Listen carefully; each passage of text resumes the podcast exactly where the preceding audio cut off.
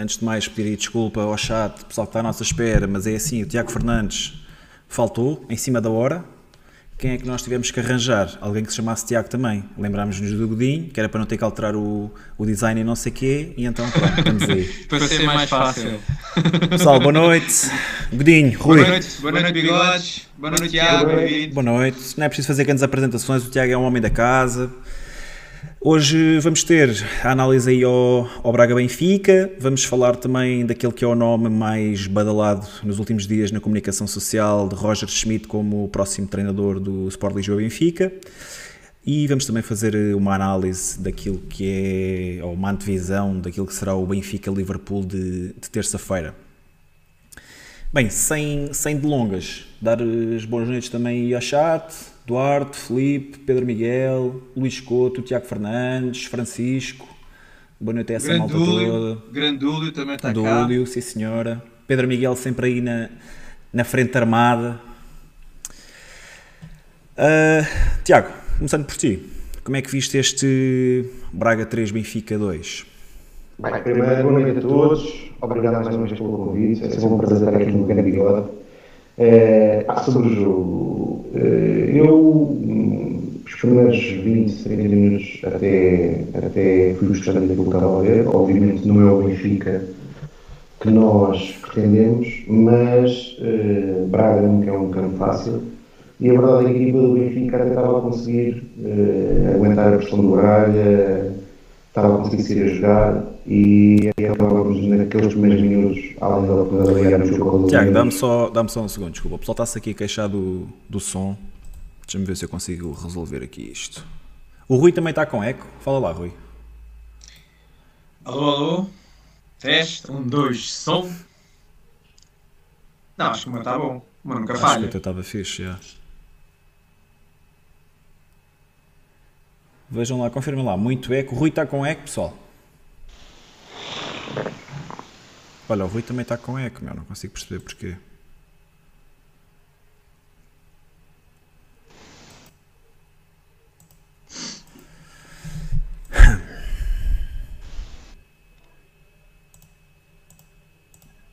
Falem lá agora, pessoal. Oi? Aí, agora ainda está com mais. Agora estou-vos a ouvir com eco. Só tu é que não estás, Bruno. Espera aí que isto revolve-se já. Tiago Dinho e Rui. Falam lá agora. Olá. Alô. Agora já, já não a deve estar. Agora já não deve estar. Pessoal, como é que está aí? Nos... Já se está a ouvir melhor? Confirmem lá se, se o som dele já está porreiro, pessoal. Se calhar Sim. o Dúlio tem razão. O, Rui o bom.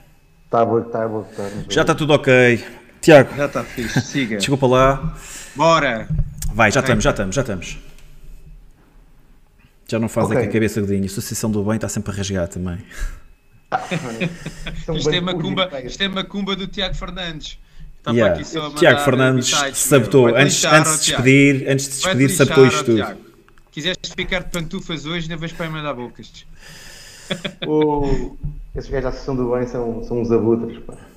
Ah, mas voltando ao jogo, como eu estava a dizer, epá, eu no estádio senti que a equipa não estava mal na partida. Ah, com o Rafa a ir muito para dentro, a conseguir ganhar espaços, o Benfica, o Yaramchuk tem logo aquela oportunidade de uns minutos que falha. Depois temos aquele lance em que ah, o, o Gonçalo ser menos egoísta, se dá a bola ao Rafa, o Rafa está na cara do golo, e portanto a equipa até, até praticamente ao golo do Braga, o Braga tinha feito pouco, embora o Braga tenha, tenha uma boa atitude, a equipa tenta pressionar alto, mas a equipa do Benfica estava a conseguir jogar. Eu recordo-me do único lance de perigo do Braga até ao golo ser aquele lance do Ricardo Horta, um remate fora da área, eh, que passa um pouco por cima da baliza do Benfica, um remate de primeira, Uh, mas a partir do golo do Braga, a equipa do Benfica hum, deixou de se conseguir ligar, deixou de conseguir pressionar e, e- e voltou a revelar aquelas dificuldades que nós, que nós, que nós já falámos e, e não é só desta época, também já vem da época anterior, que é a equipa quando tem que verdadeiramente assumir o jogo contra o adversário, tem muitas dificuldades. Uh, e depois, quando na, na segunda parte o Nelson Veríssimo tentou reagir, confesso que percebi a entrada do Darwin, já tive alguma dificuldade em perceber a entrada do João Mário para o lugar do Gonçalo, uh, a não ser que o Gonçalo fisicamente tivesse desgastado, até porque o Gonçalo fez os dois jogos, fez os 90 minutos dos dois jogos no Sub-21. Uh, e a equipa do Benfica acaba por sofrer o segundo gol num mau posicionamento coletivo de toda a equipa, uh, em que o Vertonghen está encostado à ala a fazer um alívio e que depois, no, no alívio, a bola vai para os pés do jogador do Braga e a partir daí a equipa está completamente desequilibrada e é um excelente trabalho dos benfiquistas e sócios uh, irmãos Horta uh, a fazer o 2-0. Uh, e depois, de, nesse momento, temi pelo pior, e temi pelo pior porque creio que Nelson Veríssimo, na tentativa desesperada de dar a volta à partida, fez quase um araquiri, porque aquelas substituições de pôr o Weigel a jogar a central pôr no meio campo Paulo Bernardo e João Mário. E nós sabemos que João Mário não é propriamente, ou não prima propriamente pela intensidade no, no meio campo. E um Seferovic sem ritmo, eu julguei mesmo que aquilo podia correr muito mal e a verdade é que o Braga eh, e o Odisseias, que até não teve particularmente feliz neste jogo, eh, pelo menos no, no gol para mim claramente responsável, é mal batido no primeiro gol do Sporting Clube Braga, a verdade é que indivíduo 3 a 0 e o penalti cai um bocadinho de paraquedas naquele momento da partida, embora o Benfica tivesse com muita gente à frente, mas não estava a ser especialmente perigoso. Uh, e o penalti, quando, quando acontece, o Benfica naturalmente a equipa galvanizou-se e ainda consegue chegar ao 2 a 2, mas quando nós estamos à espera que o Benfica tem, que tenha capacidade até para, para ir buscar o jogo, porque estava na moto de cima psicologicamente, uh, voltámos a sofrer dois minutos depois e é aquele lance um bom lance do Almozerati, um, um, uh, mas o, aquela bola a passar ali no centro da área, o Odisseias também provavelmente podia fazer qualquer coisa para tentar evitar uh, uma bola que atravessou ali numa, numa zona que é do guarda-redes. e a partir daí, com o, com o, terceiro gol do Braga, o Benfica nunca mais se voltou a encontrar. e portanto acabamos por perder bem, a verdade é esta. Com, com algumas notas para aquilo que foi a arbitragem, principalmente no lance que, dá o, que origina o primeiro gol do Sporting Clube Braga, aquela falta é, é inadmissível como é que é apontada uh, e assinalada contra o Benfica, uh, mas nós temos que fazer muito mais, a verdade é esta. Uh, e ontem, se já era difícil o segundo lugar, creio que ontem isso já já, já, já não passa pela cabeça de ninguém e, portanto, vamos, não alegremente, mas tristemente, caminhar para o nosso bi terceiro lugar, algo que já não acontecia desde as épocas de 2007, 2008 e 2008, 2009, sendo que nessa altura, uh, em 7, 8, tínhamos ficado em quarto. portanto, creio que temos muito que refletir, não só nós enquanto associados, mas, mas a direção, essencialmente, daquilo que tem sido feito num clube que vai terminar esta época e ao fim de cinco anos aquele clube que é o mais sólido financeiramente, pelo menos é isso que nos vendem ano após ano. Que está 10 uh, anos à frente.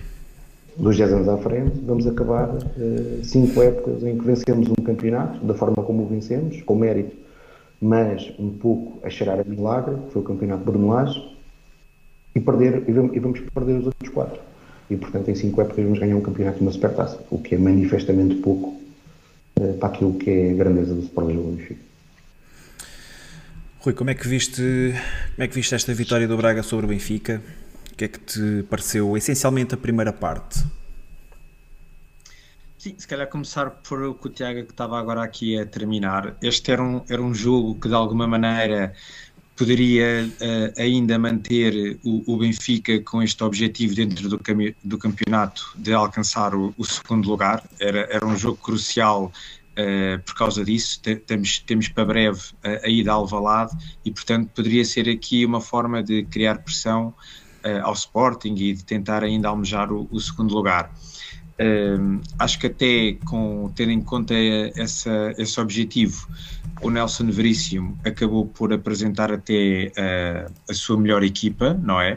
Uh, também, para dar, também para dar minutos aos jogadores uh, antes do jogo com o Liverpool, porque tirando o, Gonçalo Ramos, o Otamendi e o Darwin, base, jogadores de campo, todos os outros não tiveram pausa para, para a seleção e, portanto, tiveram muitos, muitos dias parados e, portanto, também tinham que jogar.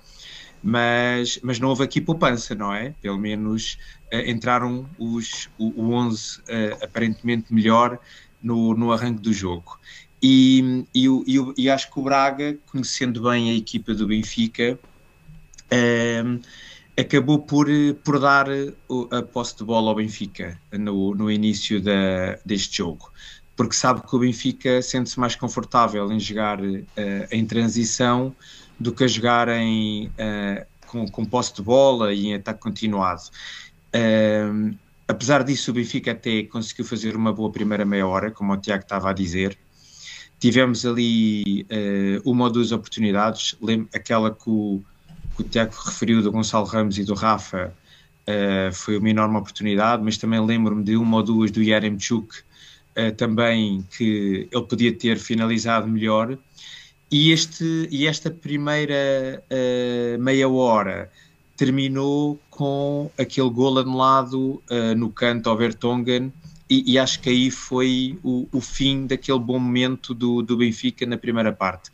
O Braga, a partir do gol anulado, uh, foi subindo, foi ganhando ali alguma, algum conforto no jogo, foi conseguindo criar mais, mais jogadas de perigo e a, a, acabou ali, houve ali dois ou três lances que depois culminaram com aquela falta à entrada da área que, que deu o primeiro golo uh, e um, um, um, primeiro golo em que o, o Odisseias teve, foi muito mal batido, não é? É um, é um lance em que ele deixa a bola passar pela, pela sua área de, de controle, não é? E portanto uh, foi houve aqui a, a vantagem do Braga e, e, a partir daqui o Benfica passou ali uma má, uma má, uma má fase até ao intervalo, podíamos ter ido até uh, sofrer do segundo gol até, até ao intervalo. E, e, a coisa não melhorou muito no arranque da, da segunda parte, acho que o Benfica entrou, entrou mal, apesar de, das tentativas de mexidas que o, que o Veríssimo fez e, e já lá vamos mas o Braga fez o, o 2-0 uh, eh, num lance em que o Benfica não conseguiu sair da pressão alta do Braga e, e foi ali que caiu na cilada criada pelos jogadores do Braga que conseguiram depois aproveitar muito bem a, a descompensação da zona central do Benfica para chegar ao 2-0 e numa altura em que eu acho que a maioria de nós já dava o jogo por uh, perdido, de repente uh, houve o penalti, o Benfica reduz e passado um ou dois minutos faz o 2-2 e de repente estávamos outra vez dentro do jogo e a acreditar que podíamos ganhar, não é? Houve aqui uma, um, um, um voltar da esperança de que podíamos ganhar este jogo em Braga uh, e quando estávamos ainda basicamente a sentar-nos de acabar de abraçar a malta que estava a ver o jogo ao nosso lado, o, o Benfica, num, novamente num lance de desconcentração coletiva, sofre imediatamente o terceiro golo. E acho que a partir daí o jogo ficou mais ou menos sentenciado. Acho que também houve ali um, um golpe forte na, na forma como o Benfica estava a acreditar que ainda conseguia poder chegar à vitória. E apesar de termos acabado em cima do Braga, acho que foi sempre um ataque um bocado mais com coração do que com cabeça até podíamos ter chegado ao empate, mas infelizmente não, não deu e a, e a derrota acabou por se concretizar e, e infelizmente estamos, estamos fora de, da luta pelo segundo lugar e portanto resta-nos resta terminar o campeonato da forma mais honrosa possível, não é? nomeadamente com os jogos com o, com o Sporting e com o Porto. É isso, está praticamente tudo dito. Queria só referir aqui que algo que vocês ainda não referiram, que foi o gol do Vertogen, um, aquele, aquele gol anulado ao Vertogen. Parece-me bem anulado, uh, um, gol que vai, um lance que vai ao VAR. Ainda assim, queria destacar que na, na jornada anterior, em casa, em, na jornada anterior não, duas, duas jornadas antes, com o Vizela em casa, há aquela mão que não é vista uh, e que daria um pênalti para o Benfica. Mas, um, mas nem se compara um lance com o outro, não é? Sim, muito mais, muito mais visível a muito mais. Vizela, poxa. O do Vizela, sim. Muito é? mais evidente. Este, este, eu confesso que eu já vi, eu já vi a repetição. Eu, eu no estádio não, não podia, como é evidente, sem grandes considerações, porque estava demasiado longe. Uh, mas já vi a repetição e mesmo assim tenho muitas dúvidas se a bola lhe toca mesmo no braço ou não. Eu tenho a ideia que toca mesmo. Parece Acho que, é que claro que toca mas, mesmo. Mas, e ele, tem, ele é... até tem a mão encostada ao corpo. A questão é que é isso, há uma regra. Era quase impossível era. ele conseguir ele não, não, tocasse, não, é? não aumenta o volume corporal. Uh, a questão é que acho que há uma regra mesmo específica, eu por acaso não sabia, que é o jogador que, o jogador que marca o gol, nunca, isto nunca pode acontecer ao jogador que marca o gol. Ou seja, o jogador quando toca a bola com a mão. Ofensivo, não Exatamente. O ofensivo é sempre, fal, é sempre, é, é sempre, sempre assinalado falta. É sempre assinalado Ainda bem que o Bata em 91 deu com o ombro. Exato. Um, mas é isso, acho, acho que o Benfica entrou bem no jogo. Uh, tivemos as melhores oportunidades. Aquela, aquele lance do Gilberto para o Yaremchuk ainda na pequena área, o Yaremchuk falha de forma escandalosa. Uh, Não acerta é, bola. Exato. Uh, ele antecipa só central e depois a bola passa no meio dos dois. Uh, era uma bola de gol iminente. O lance que vocês também disseram do Gonçalo Ramos, se tivesse tocado ao lado, como Darwin há duas jornadas antes também, também poderia ter feito. Pá, são lances que acontecem, mas ao mais alto nível tem que se decidir melhor. Um, depois na segunda parte, depois acaba, acabamos por sofrer o golo, ainda antes da primeira parte acabamos por sofrer o golo no, naquilo que é uma falta que epá, é para lá de ridícula, não é? Um, e depois também, isto depois também nos, também nos remete para, para outro tipo de questões, que é, será que Ricardo Horta tinha a necessidade de fazer aquele filme todo? A verdade é que foi recompensado por isso, não é? Quase numa, numa ação quase pavloviana, os jogadores acabam por ser eh, acabam por ser recompensados por este tipo de ações, não é? Eh, agarra-se à cara, faz um teatro monumental, o jogador que não faz falta acaba por ser sancionado com um cartão amarelo e esse lance dá um gol, portanto isto só vem encorajar que este tipo de, de situações aconteçam. Um, o início da segunda parte, Benfica não me parece que tenha entrado melhor. Uh, houve logo duas substituições, houve a saída do Everton. Vou passar aqui também a mostrar uh, já as substituições todas, mas logo no início da segunda parte sai o Everton e o Gonçalo Ramos também não percebi muito bem porque é que o Gonçalo Ramos saiu. Não sei se estava cansado, se estava tocado. Uh, e a, entrada... mim Bruno, a mim pareceu-me que aí foi mais para gestão um bocado do esforço do Gonçalo é possível, Ramos. Porque é possível. vinha de dois jogos e, e o Gonçalo Ramos tem sido um jogador super uh, fundamental na pressão alta que faz e corre imenso e portanto deve ser o gajo acho que sim, não, não, não, deve ser, é o gajo Sem que mais corre. É. e portanto é, é, possível que tenha havido aqui um bocadinho de gestão de esforço para, para terça-feira, não é? A verdade é que Darwin foi muito inconsequente também, uh, enquanto andou ali pela esquerda, não, não se viu muito. João Mário até conseguiu pegar bem no jogo, mas Benfica também não conseguia criar perigo. O, o Braga chega ao 2-0 e depois é um bocadinho aquilo que o Rui estava a dizer: é sem, sem que nada o fizesse prever, ganhamos ali uma bola de penalti, indiscutível, na minha opinião, e logo a seguir, e eu já estava a pensar que o nosso título do thumbnail seria remontada. Uh, porque acreditei mesmo que, que pudéssemos virar o jogo.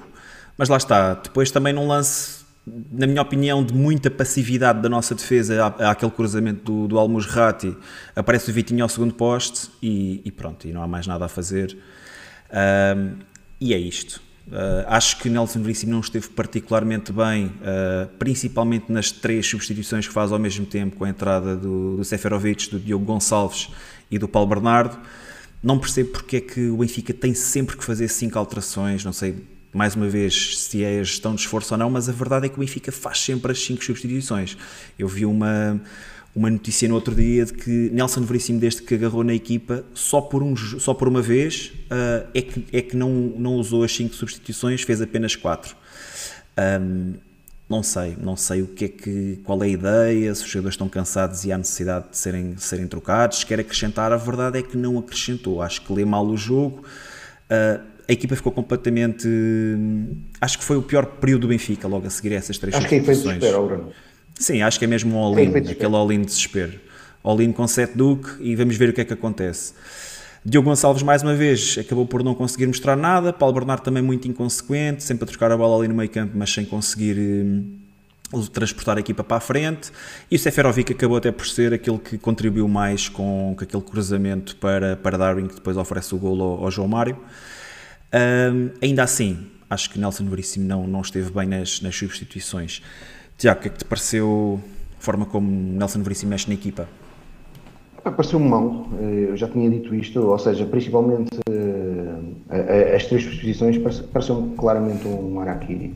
Eu só discordo daquilo que tu disseste relativamente a Paulo Bernardo, porque, ou seja, não foi, e estamos de acordo, um jogo fenomenal do Paulo Bernardo, mas Nelson Veríssimo, quando faz as, três substituições e recua Weigel para o meio, mete Paulo Bernardo a jogar a 6. Na prática, quem joga ali a 6 é Paulo Bernardo, sendo que João Mário tem aquela intensidade que não mete medo a ninguém, uh, principalmente adversário. E, portanto, eu creio que o Paulo entrou e teve ali uns minutos completamente perdido, é, é um facto, mas que depois até acabou por contribuir para aquela avalanche final do Benfica uh, até chegarmos ao 2 a 2. Uh, agora, como o Diogo, embora não tenha sido, e eu continuo a dizer que é talvez das piores decisões para mim de Nelson Veríssimo, que, que é a de ter uh, terminado com a ideia de fazer de Diogo um lateral, porque eu acho que Diogo de facto tem potencial para ser um lateral direito, nunca um extremo,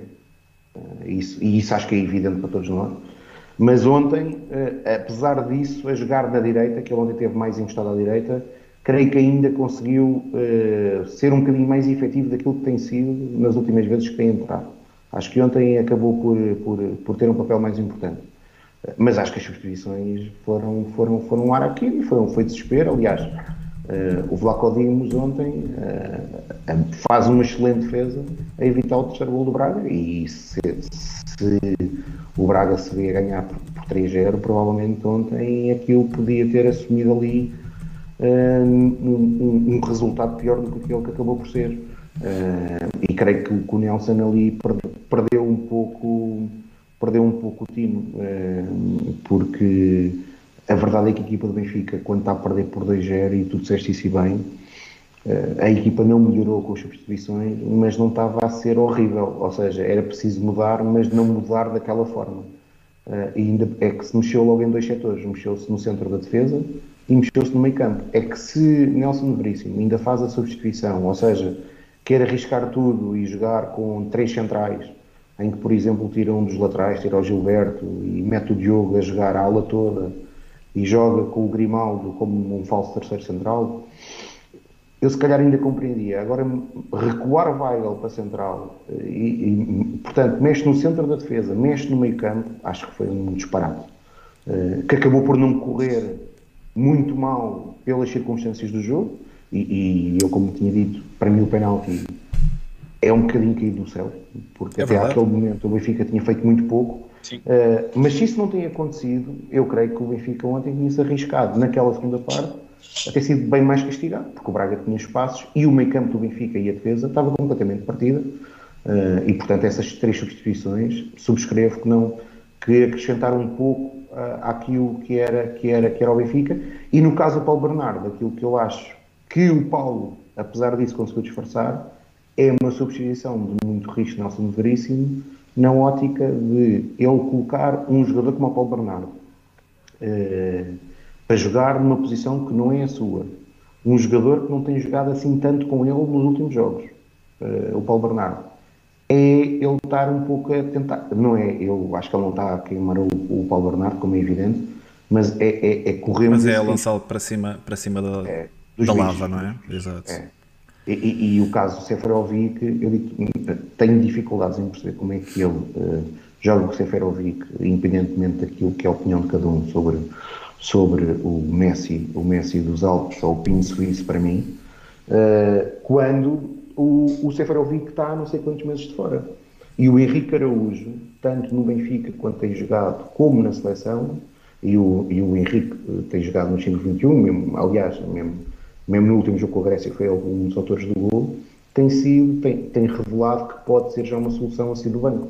Uh, e, portanto, faz um pouco sentido ele ter o Seferovic uh, como primeira opção e ter, e ter preterido uh, Henrique Araújo. Até porque eu acho que neste momento o Benfica, aquilo que tem que pensar, realisticamente, é desde já começar-se a, a, a, pensar naquilo que vai ser o próximo plantel. Uh, e eu creio que é por demais evidente que aquilo que o Benfica vai ter que fazer no próximo ano uh, é reduzir. O Benfica tem que reduzir a massa salarial e, portanto, vai existir uma aposta forte, na, na, ou terá que existir uma aposta forte em muitos dos atletas que, que são formados no Sport Lisboa Benfica. Uh, e se calhar era uma boa altura para começarmos já a fazer isto agora.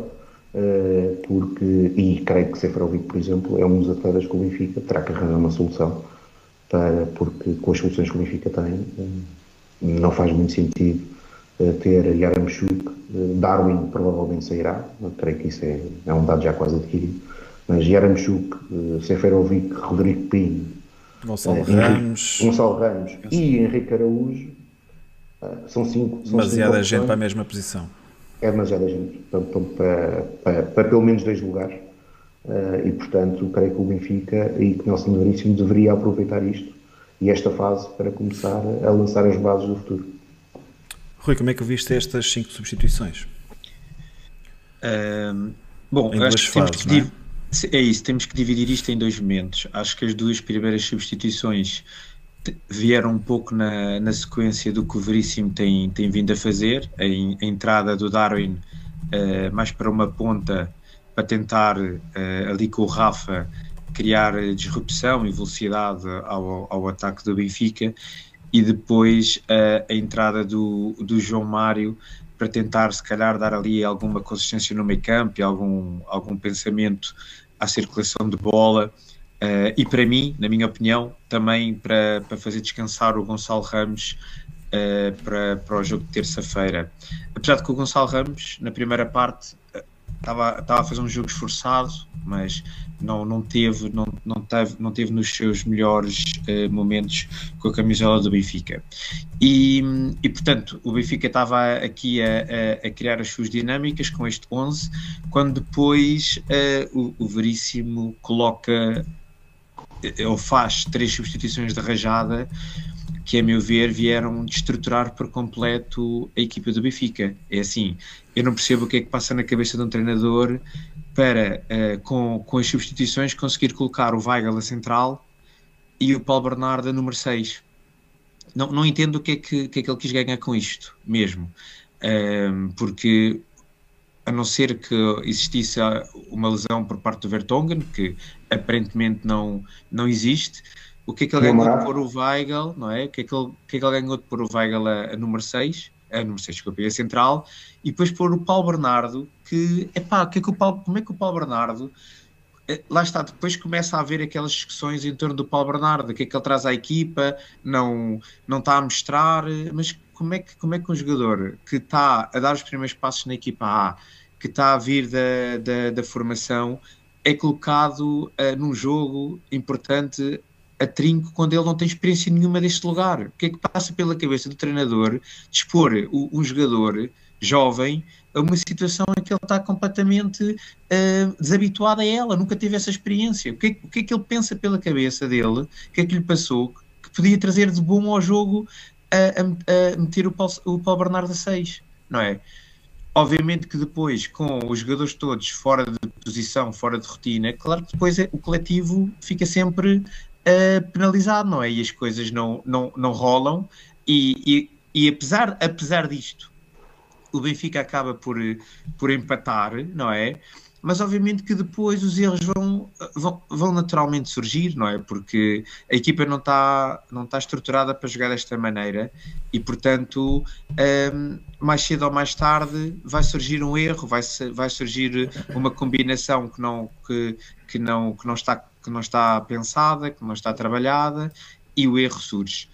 Uh, a nível ofensivo, um, bom, apesar de ter-se cá Rui, estado Rui, um desculpa, melhor. Desculpa interromper, antes de passares aí, deixa-me só, tá, já que estás a falar nisso, o pessoal está aqui a dizer que o Vertonghen já tinha amarelo. Achas que pode ter sido essa a questão pela qual uh, Nelson Veríssimo opta por, uh, por tirar o Vertonghen e, e, baixar o Weigl? Tinha morado, isso não faz sentido. Epá, acho que não. E mesmo esse amarelo, acho que não. É a minha opinião, acho que não. Não, não. É, era aqui, era aqui. Ele, ele ali foi desespero total. É, é, é, querer mexer por mexer às vezes, não é? E isso não. Uh, uh, já temos. Aliás, e o Nelson Veríssimo tem-nos mostrado quase sempre que o mexer por mexer, a maior parte das vezes não resolve não nada bem. e não corre bem. E portanto. Não melhora a equipa. Não, não, não melhora a equipa, exatamente. É isso, não há, não há, muito mais a dizer, só para, só para concluir aqui. Ah, deixa, deixa-me só Força. concluir que o Diogo Gonçalves, epá, apesar de ter estado um bocadinho melhor, acho que continua, uh, como o Tiago disse, não é um extremo para o Benfica, não serve, não, não, não entrega. E, e, e, pronto, e também tive pena, apesar de compreender, uh, também ao peso no balneário, como a chegada do Seferovic, uh, vindo de lesão, passar logo à frente do, do Henrique, não é? Uh, mas pronto, já mal não era bem. Convocado, ele, já não era ele, convocado a uma série de jogos. Há, há muitos jogos, há muitos jogos, e portanto, mas é o peso que ele também tem no balneário e estas coisas também é preciso ter coragem para manter um jogador destes vindo de lesão fora da, da convocatória, para meter um miúdo, não é? No banco, e portanto um, o, o, o Seferovic acabou por regressar, uh, mas obviamente que também não foi por ele que o Benfica não, não fez melhor do que, do, que, do que fez durante a partida, não é? Olha, é isso mesmo. Eu, em relação às substituições, queria só reforçar aquilo que o Tiago já disse, que é uh, depois a, a destruturação, que é aquilo que é tirar os jogadores de umas posições e colocá-los noutras e jogadores sem rotinas. Uh, eu, eu, acho que nem, nem acho que até vou mais longe, não foi só no meio campo e na defesa, porque depois o próprio Seferovic acaba por entrar, uh, o Darwin está a jogar à esquerda, uh, o João Mário acaba, acaba o jogo ali a jogar quase a número 10 não sei, há ali, há ali depois muitas, muitos links que se quebram, muitas, muitas dinâmicas que, que vão ser alteradas e os jogadores não estando a jogar, mais uma vez, Seferovic que até entrou bem, que até acaba por fazer um passe que é quase meio golo, ou que contribuiu de forma direta para, para esse golo. Uh, são, são, jogadores que não têm rotinas com o resto da equipa, são, são peças completamente soltas à procura do que é que cada um depois pode fazer a nível, a nível individual, porque coletivamente depois a equipa não, não consegue dar, dar resposta. Olha, se não se importam, vou avançar para, para os meus destaques. Já nos estamos a alongar aqui no jogo com o Braga. Um, vou começar pelos negativos. Acho que Odisseias Vlacodim esteve, esteve bastante mal. No lance do, do primeiro golo, acho que fica mal na fotografia, mas ia destacar em particular o lance do segundo golo. Que é. Uh, há um central que atrasa a bola para, para o Odisseias e o Odisseias vai, vai largar a bola na esquerda para o Vertonghen. O Vertonghen tem que, tem, que fazer, tem que abrir muito espaço para agarrar aquela bola Uh, fica um buraco enorme. O jogador do, do Braga recupera a bola, lança imediatamente o, o Ricardo Horta, que está onde o Vertonghen devia estar e que tem tempo para fazer tudo e mais alguma coisa e acaba por entregar ao André e o André faz golo. Um, acho que o Odisseias não fez, não fez claramente um bom jogo. Um, aquilo que são as suas dificuldades começam a ficar cada vez mais notórias. É realmente um guarda-redes muito bom entre os postes, mas sempre que é chamado a, a, ter que tomar decisões ou a ter que intervir com os pés, fica muito aquém das expectativas. Um, e o meu outro destaque negativo, uh, quase aqui 50-50, uh, iria para Everton e Yaremchuk. Uh, Yaremchuk por ter falhado aquele gol ou por não ter oferecido mais à equipa, acredito que não esteja a passar por um momento psicológico muito, muito bom, uh, mas um avançado tem que ser mais, um avançado que aquele tipo de oportunidades tão flagrantes tem que finalizar, mesmo que, mesmo que não consiga marcar gol, tem que meter o pé à bola e tem que rematar a baliza. Uh, e, a, e, a, incapacidade de Everton de sublinha de, de desequilibrar, mais uma vez, acaba por ser... Uh, acaba por ser gritante. Everton Solini não consegue criar uh, ofensivamente, é, não consegue produzir, simplesmente. No plano positivo, uh, queria destacar o, o Meite. Eu, eu, sei que provavelmente os meus colegas de painel hoje não, não irão concordar comigo, mas eu, eu gostei de ver o Meite jogar ontem. Foi um jogador que saiu sempre bem a jogar com bola. Ele, com posse, é o único jogador do Benfica Uh, se calhar uh, execo com o Tarapte, mas é o único jogador do Benfica que consegue sair a jogar com bola como se nada fosse, passa pelos jogadores adversários na boa, tranquilo. Não é um jogador muito intenso, é verdade. Isso penso que isso pode ser trabalhado, uh, mas eu gostei de ver Meite ontem a jogar. o meu destaque vai também para Gilberto, acho que foi um muro de trabalho, sempre com muita, muita raça, muito querer. Oferece um gol de bandeja a Yarenchuk, que acaba mais uma vez por não, por não darem nada. Um, e penso que posso até referir aqui o Seferovic, já há muito tempo que não, que não entrava na equipa, uh, acabou até por ter ali algumas ações positivas no ataque, gostei de ver. João Mário também acho que entrou bem, transportou bem a bola, hum, também não é, a exemplo de, de Meite, não é um jogador eh, que se possa, que se possa uh, apontar intensidade, mas, mas, mas traz qualidade de passe à equipa, traz... Uh, traz à equipa aquilo que fazer, o saber, o saber o que fazer com bola e, e João Mário traz isso à equipa e consegue oferecer isso à equipa. E pronto, para mim o, o melhor em campo acabou por ser o, o, Gilberto, mas vou passar para, para o Rui. Então, rapidamente, uh, negativo, uh, para mim o principal, uh, o jogador que teve menos bem neste, neste desafio foi o Odisseias, como o Bruno disse, muito mal no primeiro golo, não, não pode sofrer o golo por onde a bola entrou, muito mal no segundo golo a criar ali dificuldades ao Bertongan e a, e a criar a oportunidade ao, ao, ao Braga para fazer o segundo, portanto, um jogo muito desinspirado por parte do Odisseias, um guarda-redes que este ano já, já nos salvou muitas vezes, mas infelizmente ontem não, não, esteve, não esteve no seu melhor. Uh, depois, um, também uma palavra negativa na continuidade do que já tem vindo a fazer para o Everton, continua a não conseguir criar oportunidades, muito apagado, muito na zona de conforto, a não arriscar, a, a fazer sempre o passo para o lado, o passo mais certo. E um, também pela, sempre pela expectativa que eu tenho em relação a ele, ontem o Rafa também não teve nos seus melhores dias novamente, acho que teve outra vez uns furos abaixo do que ele pode fazer e portanto também aqui uma, uma palavra uh, negativa em, em, relação a ele. Depois, uh, o Meite e o João Mário, gostava de falar um bocadinho dos dois, porque uh, realmente o problema é que uh, acho que há uma falta de empenho, de entrega, de intensidade que é, é crítico na, naquela zona do campo.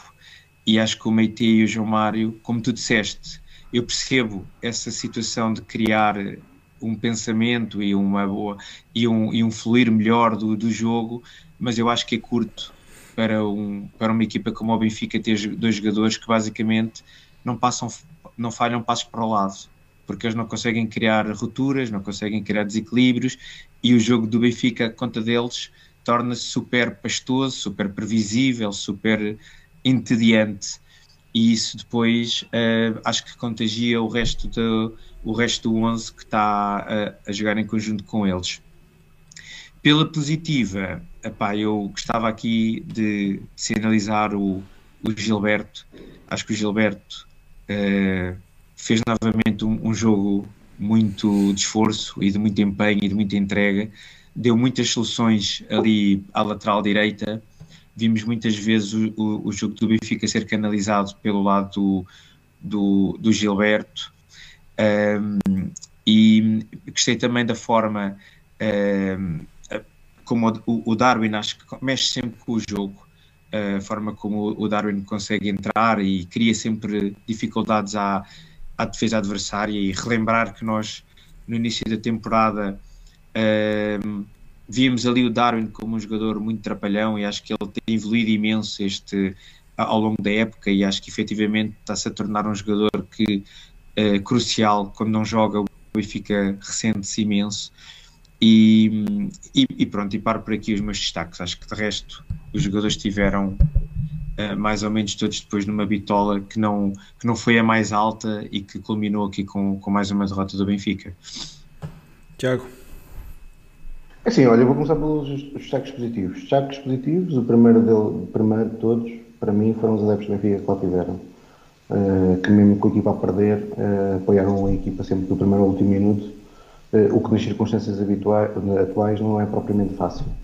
E principalmente com aquilo que a gente não joga. E mais uma vez, aquilo que era a zona da Adeptos Benfica estava praticamente lotada. Uh, e queria também realçar isto, que é o Benfica atualmente joga contra adversários que para não terem adeptos do Benfica preferem não vender bilhetes. Uh, portanto, quem reparou ontem, isto aconteceu também em 2019, quando o Benfica jogou em Braga, uh, o Sporting Clube Braga decidiu não vender bilhetes para o público, a não ser para a zona onde estavam os adeptos para o jogo Benfica.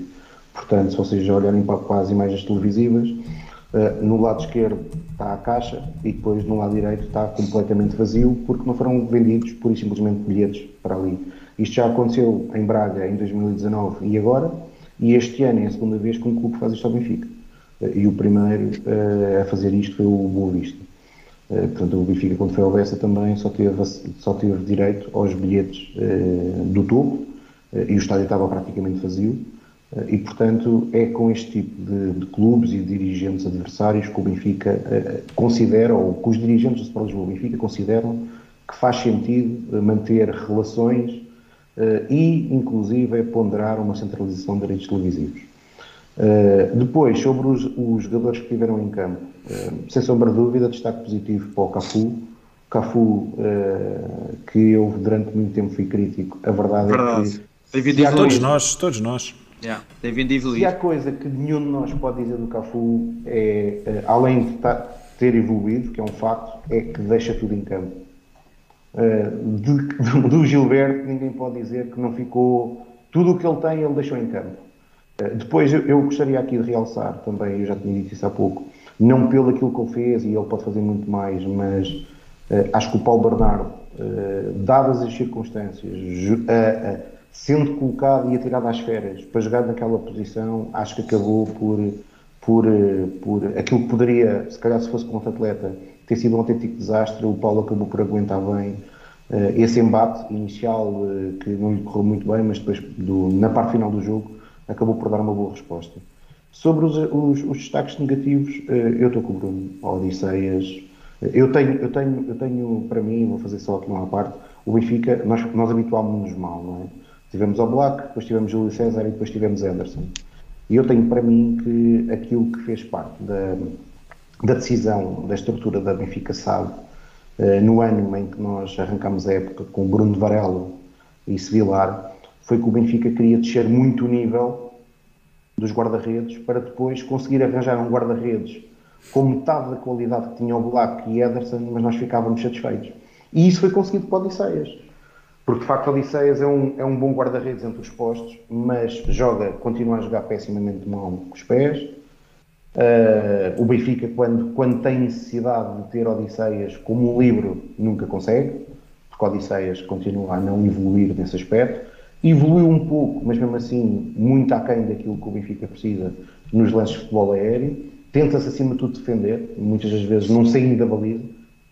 Aliás, no lance do terceiro gol, ele prefere não arriscar, se calhar um guarda-redes com outra qualidade tinha-se feito aquela bola e ele preferiu ficar entre os postos para não se, para não se comprometer.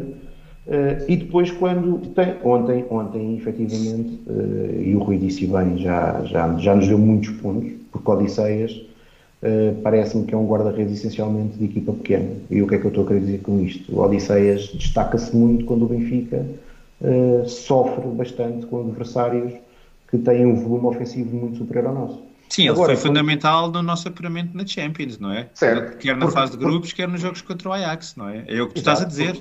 É, é, é, porque nós aí jogamos, aí nós jogamos com, com todo o respeito pelos adversários, jogamos estilo Tondela, não é? Claro. Uh, damos a bola e, e, e, portanto aí o Odisseias de facto entre os postos uh, evidencia-se. Agora, quando um guarda-redes do Benfica para mim tem que ser alguém que, quando é chamado a intervir, e eu espero que só seja chamado duas ou três vezes pelo jogo, corresponda. Era isso que acontecia com atletas como o Black, eh, como Júlio César ou como o Ederson, e com Odisseias, eh, quando muitas das vezes em jogos decisivos em que nós precisamos que ele apareça, ele acaba por não ser decisivo. E ontem, e ontem não apareceu, teve mal no primeiro gol, é notório. Aquela, aquela, ele não, é, é mal batido, aquela, aquela zona tem que ser dele. Uh, mas, apesar disso, e eu estou aqui a perder muito tempo com Odisseias, mas o, meu principal destaque é para a dupla que o Bruno falou, uh, o Everton e o Yaramchuk.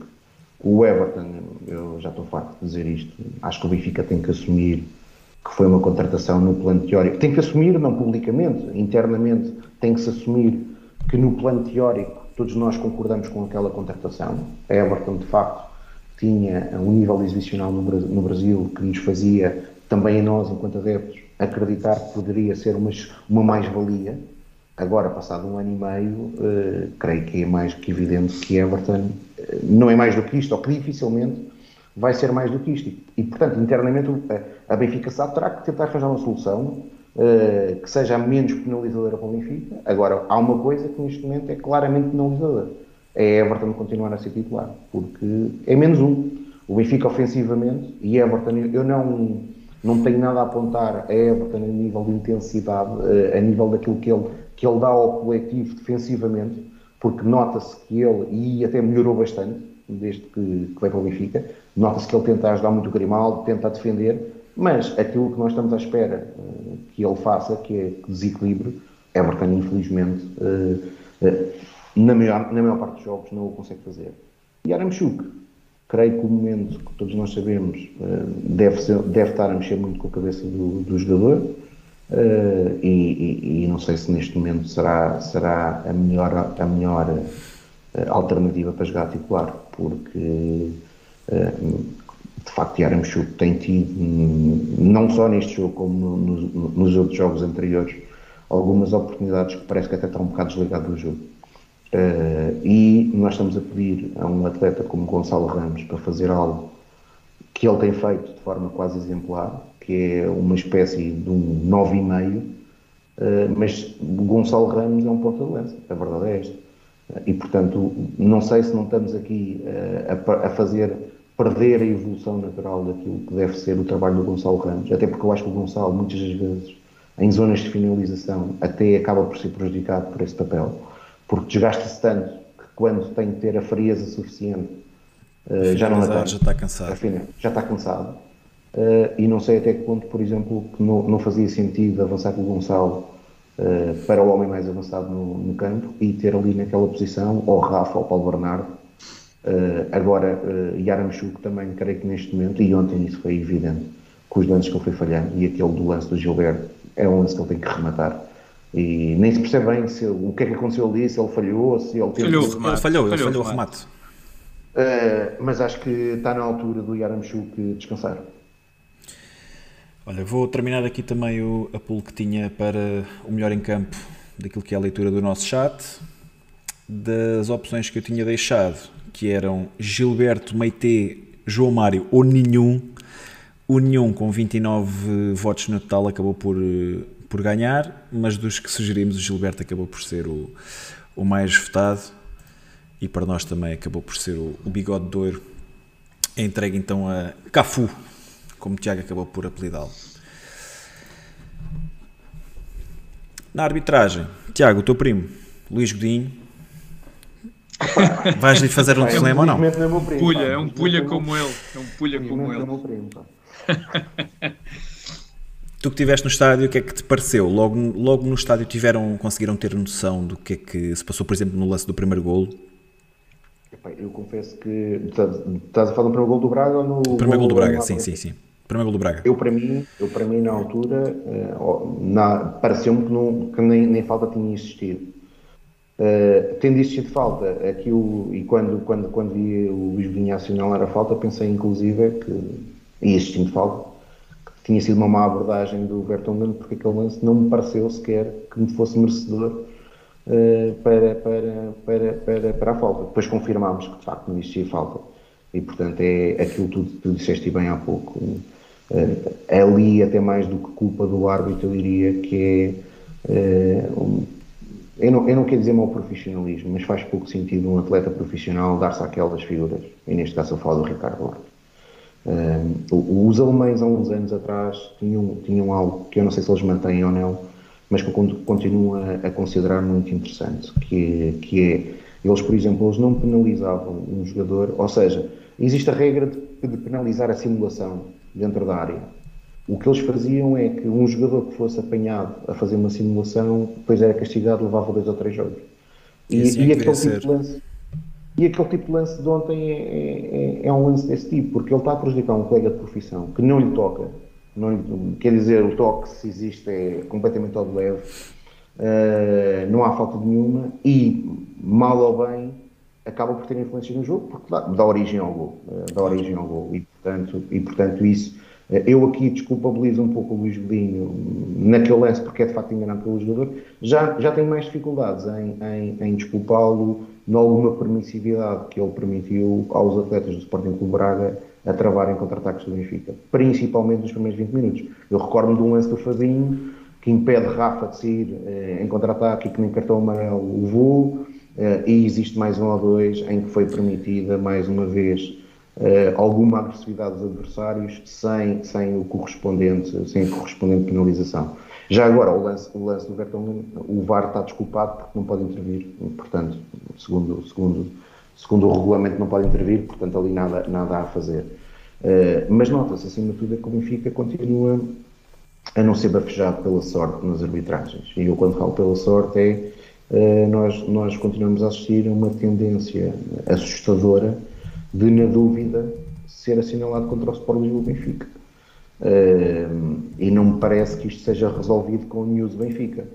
Parece-me que isto merece sim uma atuação mais musculada da direção do Benfica.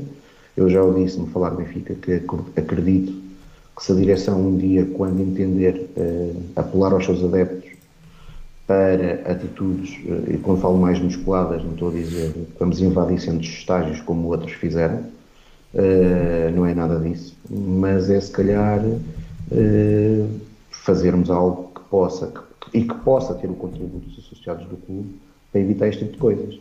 Porque hoje o que nós sabemos é que temos um árbitro que é o principal árbitro nomeado para os grandes jogos portugueses, que há uns anos recebeu uma visita no centro de estágio uh, dos árbitros e que depois disso, coincidência ou não, uh, nos, nos, grandes jogos contra um, contra, contra um dos nossos principais rivais é sempre o árbitro escolhido, que é Artur Soares Dias. E o resultado é sempre o mesmo. O Benfica é prejudicado, o Futebol Clube de Porto é beneficiado.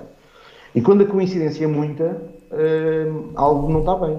Porque, um, porque alguém errar é natural, agora quando se erra só para um lado já, já, já é mais estranho. E portanto parece-me evidente que o Benfica tem que fazer alguma coisa, caso contrário, vamos, vamos assistir, vamos assistir a, a, este, a, este, a este continuar de coisas, porque é evidente que nós sabemos, e aliás nós passamos aqui os últimos 30 minutos a dizer que o Benfica tem que fazer muito mais, a equipa, Agora também não, não nos peçam é para ignorarmos aquilo que nós estamos a ver, uh, jogo após jogo. Uh, e a verdade é que mesmo com o Nelson Veríssimo, mesmo, mesmo, assim de repente, não é? Assim de, a primeira vez que eu estive convosco aqui foi, foi depois do Porto Benfica para o campeonato. E nesse jogo, uh, o primeiro gol que o Benfica sofre é um gol em que Fábio Vieira com as mãos. Por exemplo, ontem o gol do Benfica foi anulado, Fábio Vieira na altura marcou aquele gol, marcou, ajudou a. Eu não, acho que nem é ele que marca. É ele, é. Não, é ele que marca. É ele, é. Cueca, cueca é ele, do, do Odi. Pronto, fa, fa, faz um zero uh, e logo aí foram três pontos que foram à vida. Tivemos o jogo com o Moreirense, que há um jogo, que há um gol fora de jogo, com um jogador em posição irregular. Tiago, Tiago não é preciso ir tão longe. Nos últimos cinco jogos, o Benfica foi prejudicado por más decisões do VAR. São decisões que toda a gente, inclusive os árbitros uh, que não estão no ativo e que colaboram com, com jornais, com a comunicação social, etc., foram cinco jogos consecutivos. Ontem não fomos prejudicados pelo VAR, uh, porque lá está, porque o VAR também não pôde intervir nesse tal lance do, do primeiro gol do Braga. Uh, a verdade é que também acabamos por não ser beneficiados, não é? Sim, e, e portanto, quer dizer, são, são demasiados erros sempre contra, contra, contra o Sport do Benfica. E, portanto, creio que está na altura, está na altura da direção, da direção ter uma posição mais assertiva não pode, não, e, não, e não pode se contentar em, em fazer news Benfica e depois aqui, uh, e eu não quero estar a fazer o papel de lobo mal, estar aqui a dizer mal do Rui Costa, mas parece-me que é evidente que... Uh, é preciso fazer qualquer quando, coisa, não é? É preciso fazer qualquer coisa e que Rui Costa não pode andar aos abraços a Pinto da Costa e Pedro Proença. Eh, isso parece-me evidente quando as coisas estão assim como estão. Eu, eu nunca vi, eu, aliás, eh, isto, eh, eh, eu até aqui vou, vou, vou, utilizar o próprio Rafa. Rafa. Rafa ficou descontente quando marcou o gol contra o Estoril. Eu, para mim, eu, isso é um pouco indiferente. Eu fico, eu fico é, extremamente desiludido quando vejo os jogadores do Benfica a perder jogos e com sorrisos para os adversários depois de derrotas. Uma coisa é ter fair play e reconhecer que o adversário ganhou. Agora, quando perdemos e temos, temos atletas parece que não foi nada com eles, uh, isso custa-me um pouco. E agora temos um presidente que uh, perde jogos e também e que vai ficar, uh, neste momento, líder ao clube que vai, vai, vai fazer o bi terceiro lugar e parece que não se passa nada. Parece que está tudo bem. e, portanto, creio que Rui Costa também tem que perceber que agora já não é só um, um administrador da SAD, ele agora é o presidente do Sport Benfica e, portanto, independentemente das relações pessoais que ele tenha com o personagem A, B ou C, eh, ele não se pode esquecer que ele agora representa todos os associados do Sport Benfica. E eu tenho dúvidas que a maioria dos associados do Sport Benfica queiram que Rui Costa esteja aos abraços a Pinta Costa ou Pedro Proença. Rui, o que é que te pareceu a arbitragem de, de Luís Godinho? Foi, foi um jogo com imensos lances complicados e uh, a questão é que, indo de encontro ao que o Tiago está a dizer, é, atualmente é muito fácil aos árbitros, na dúvida, apitarem contra o Benfica ou a favor dos nossos adversários. E se nós formos a, a pensar nos vários lances que aconteceram, houve, houve o, o primeiro gol anulado ao Benfica com um toque uh, residual, não é? Basicamente a bola tocou ali ao de leve e de muito perto na, na mão do Vertonghen, apesar de tu teres dito há pouco, e, e parece-me que está correto que ao dia 2 a lei o que diz é que quando é o jogador ofensivo, independentemente da intenção ou não, uh, o lance deve ser sancionado e portanto houve esse lance. Depois houve o lance da falta que deu origem ao, ao primeiro gol do, do, do Braga, que Uh, lá está, uh, um, um, toque também quase a pentear o Ricardo Horta, uh, que foi também um lance que o, o Vertonghen basicamente foi natural, não é? Não houve ali intenção nenhuma, Rui, mas que realmente também foi. Desculpa interromper, achas que se fosse, se fosse noite de Oscars, achas que o Will Smith entrava em campo e dava uma chapada no Ricardo Horta? Por aquela performance ou não? É porque aquilo também não teve piada nenhuma, né? não teve piada nenhuma o que o Ricardo Horta fez, mas que realmente uh, o, o, todo o lance foi potenciado pela reação do Ricardo Horta e sem dúvida, não é? Porque uh, à primeira vista parecia que tinha acontecido ali algo muito grave e depois realmente na repetição vê-se que, que, pouco ou nada aconteceu. Uh, depois foi o, o, o, lance, o lance do penalti a favor do Benfica, que uh, não sei bem como o, o Luís Godinho demorou imenso tempo a ir ao VAR para, para mudar a sua, a sua decisão. Pareceu-me que ele não estava com muita vontade de, de ir ver o, o, as imagens do VAR, e mesmo assim, do que a gente viu na televisão, ao início parecia-me que ele só estava a ver umas imagens a léguas de distância do que estava a acontecer, só depois é que lá apareceu uma imagem mais próxima da, da, da, da bola a tocar na mão do jogador do Braga.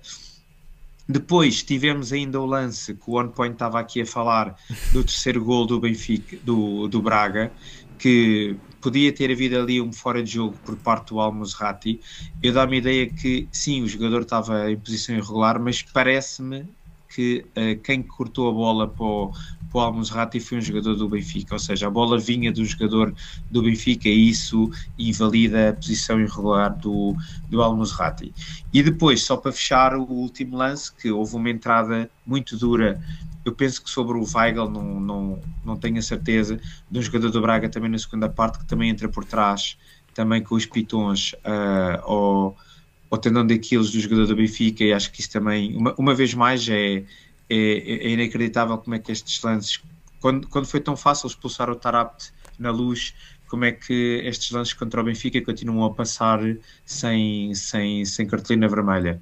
E portanto foi, um, foi uma arbitragem muito trapalhona do Luís Godinho, uh, com, com prejuízo para, para o Benfica, mas que realmente, e para fechar, uh, eu acho que enquanto não houver aqui uma posição de força por parte do Benfica e que nós achávamos que iria acontecer quando depois da derrota em casa com o Gil Vicente, o Rui Costa veio dizer que, que basta e que o Benfica não ia aceitar que estas coisas continuassem, a partir daí nunca mais se ouviu falar de arbitragem por parte de, de alguém do Sport do Benfica, sem ser através de newsletters e de comentários nas redes sociais, que a meu ver uh, têm pouco ou nenhuma efetividade no que diz respeito ao impacto que isso tem, porque mal ou bem a maioria das pessoas ainda acaba por não, não ler essas newsletters ou não estar nas redes sociais onde isso são impactados e, portanto, tem que ser nas conferências de imprensa, tem que ser na televisão, que essa, que essa crítica tem que ser feita e de uma forma sempre continuada, desde que haja, haja espaço para, para essa crítica. Porque se o Benfica não coloca os pontos nos i já no final desta época, estamos a criar as condições para no arranque da próxima manter-se este, esta facilidade de prejudicar o Benfica jogo após jogo e, portanto, uh, acho que é algo que, que, a estrutura do Benfica deve ponderar muito seriamente. Oh Bruno, deixa-me só dar aqui uma nota àquilo que o Rui, que o Rui disse, só para reforçar, porque acho que é, o Rui tocou num ponto que é fundamental eh, e que eu não me lembrei na minha intervenção e que é, que é, que é, que é de facto eh, mostra bem o que é que tem sido as arbitragens, que é qualquer lance que seja favorável ao Benfica os árbitros têm efetivamente que ir ao VAR. Ou seja, parece que não têm confiança. Eu recordo, não sei se vocês recordam, no início da época, o Benfica, nos primeiros jogos, aliás, na melhor, na melhor Quase todos os golos eram dois minutos à espera para os, jogos, para os golos serem validados. Exatamente, e, portanto, e agora com os penaltis é a mesma coisa. Não há um lance em que o árbitro tenha a confiança para, para assinar a grande penalidade tem que ir ao VAR. Isto diz bem daquilo que existe eh, neste momento eh, contra o Benfica. Era, era aí que eu queria, que eu queria falar também. Uh, o lance do Almusrati, o pessoal está aqui a dizer no chat, eu por acaso não tinha, não tinha ficado com essa ideia, mas há, há aqui pessoal a dizer que, que é possível de que o Almusrati estivesse fora do jogo quando recebe a bola. Uh, e aqui também se vê este tipo de, de, diferenças, que é no lance do golo marcado pelo Vertogen, há VAR, o VAR é escrutínio, o, o Luís Godinho dirige-se ao VAR e escrutina o lance, no lance do penalti há a necessidade de se ir ao VAR para se validar o lance, mas depois quando, quando é contra, uh, parece, que, parece que não estamos a jogar na, na mesma, o mesmo tipo de desporto, não é? Uh, o Benfica lançou agora, lançou agora um vídeo por causa da, da Fundação Benfica, alusivo um, as, a, a, crianças que não têm as mesmas oportunidades que outras terão, uh, e é representado num vídeo através de um campo que está inclinado. Eu acho que nós não nós acho que o Benfica neste momento também joga num campo ligeiramente uh, inclinado. Eu não me lembro de uma época que tivesse sido tão, tão pobre a nível de arbitragem como, como há muito não se via. Quer dizer, esta, esta época tem sido muito pobre a nível de arbitragens, numa altura em que já temos VAR, em que temos todas as condições para, para fazer mais e melhor a nível de arbitragem. Uh, continuam a não perceber porque é que os áudios do, do, do VAR uh, não são disponibilizados e porque é que o Benfica também não se manifesta em relação a isso. Porque ah, penso que é do interesse de todos, é do interesse do Conselho de Arbitragem, é do, do Conselho de Disciplina, dos clubes, da Liga de Clubes, tudo. Isso só vem valorizar a nossa Liga. E como o Tiago estava a falar há bocado, numa altura em que se começa a falar a alto e bom som de, daquilo que é a centralização dos direitos desportivos, só é do interesse de todos os intervenientes uh, criar uma imagem mais clean, criar uma imagem mais saudável daquilo que é, que é o desporto rei em Portugal. Bem, já vamos longos também aqui a nível de, de arbitragem, só para dizer que 83% do chat de, concorda que a arbitragem de Luís Godinho foi negativa. E penso que estarei, estará encerrado aqui o tema do, do Sporting Braga 3 Benfica 2. Olha, enquanto estás a mudar aí de tema, só pediria ao pessoal para fazer like no vídeo e quem ainda não subscreveu o canal que subscreva para ver se chegamos rapidamente às 700 subscrições. Estamos a, no bom caminho, portanto, pessoal, façam aí o, um likezinho. Bem, estamos aí no, no Pesadelo Encarnado, uma rubrica de Tiago Godinho tem sempre alguma dificuldade em, em decidir, não é tão sadomaso como nós. Epá, não, vocês são muito agressivos. Tiago, hoje temos, hoje temos dois pesadelos. O primeiro foi, foi nos trazido pelo César da Silva, ainda não, ainda não veio hoje a chat, mas também deve, deve ver mais tarde. Tiago, preferes ganhar a Champions? O Futebol Clube Fruta é pentacampeão ou o Benfica é campeão? O Futebol é penta, Clube Fruta pentacampeão. Uh, pentacampeão, o Futebol Clube Fruta ganha a Champions. Epá, vocês foram simpáticos porque isto é fácil. Ok, vamos a isso. Porque isto é fácil, uh, pelo menos para mim é fácil. Que é, eu sempre disse que eu, eu, só, eu só quero viver até, até ter uma oportunidade do capitão, ver o capitão do Benfica levantar a taça e depois ter a sorte de viver uma semana para festejar. Não? Portanto, o Benfica ganha a Champions.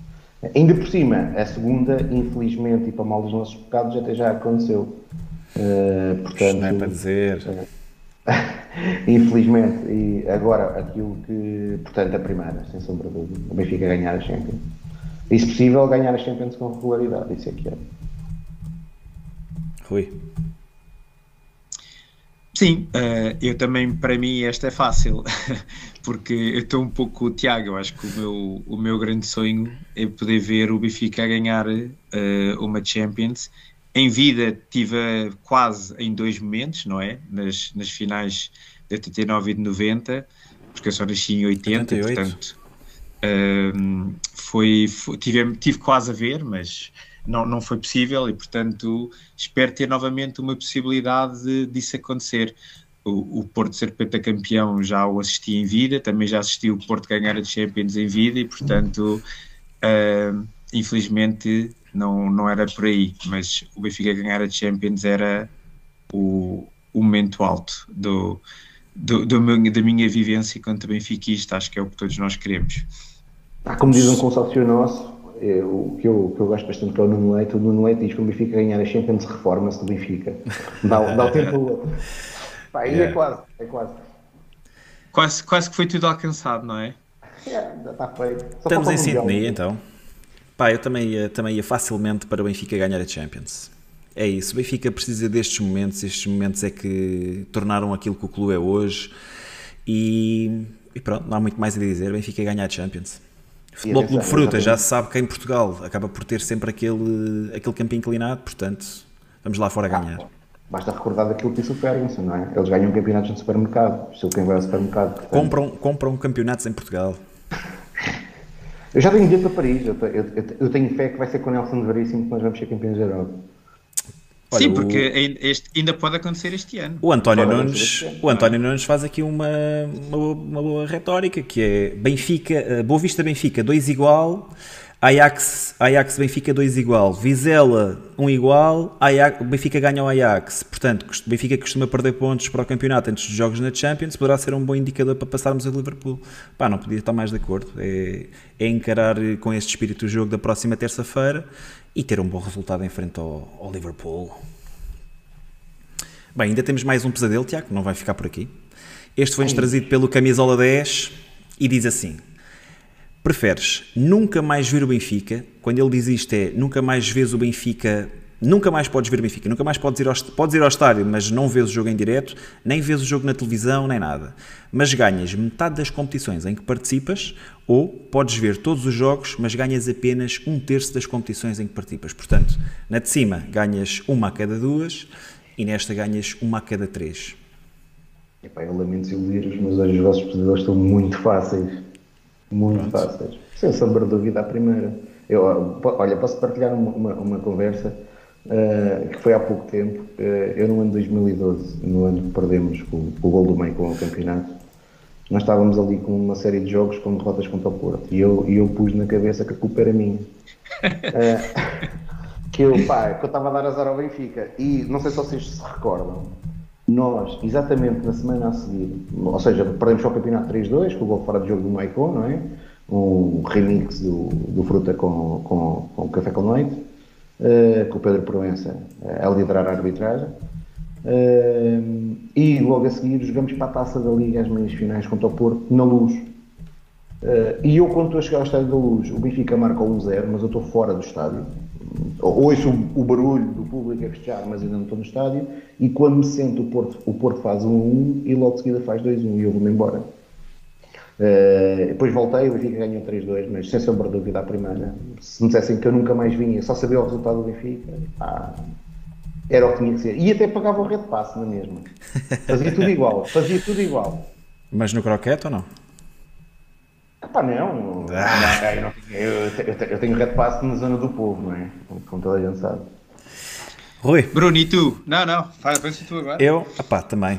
Uh, abdicava de ver o Benfica, desde que pudesse fazer bigodes à Benfica e ganhar, o, o, ganhar metade daquilo em que participamos, era espetacular. Portanto, em épocas em que tivéssemos quatro, quatro uh, competições para disputar, pá, vamos partir do princípio que eventualmente haveria de bater uma europeia Portanto, eram muitas conquistas para se dizer que não, não me importava nada. Pá, dava para bem ficar na mesma, o pessoal ia às relotes, ia curtir, na boa, fazíamos bigode à Benfica, vivíamos o Benfica e víamos o Benfica campeão, víamos o Benfica ganhar e ser campeão, uh, só, não, só não podíamos observar os jogos, pá, assim por baixo.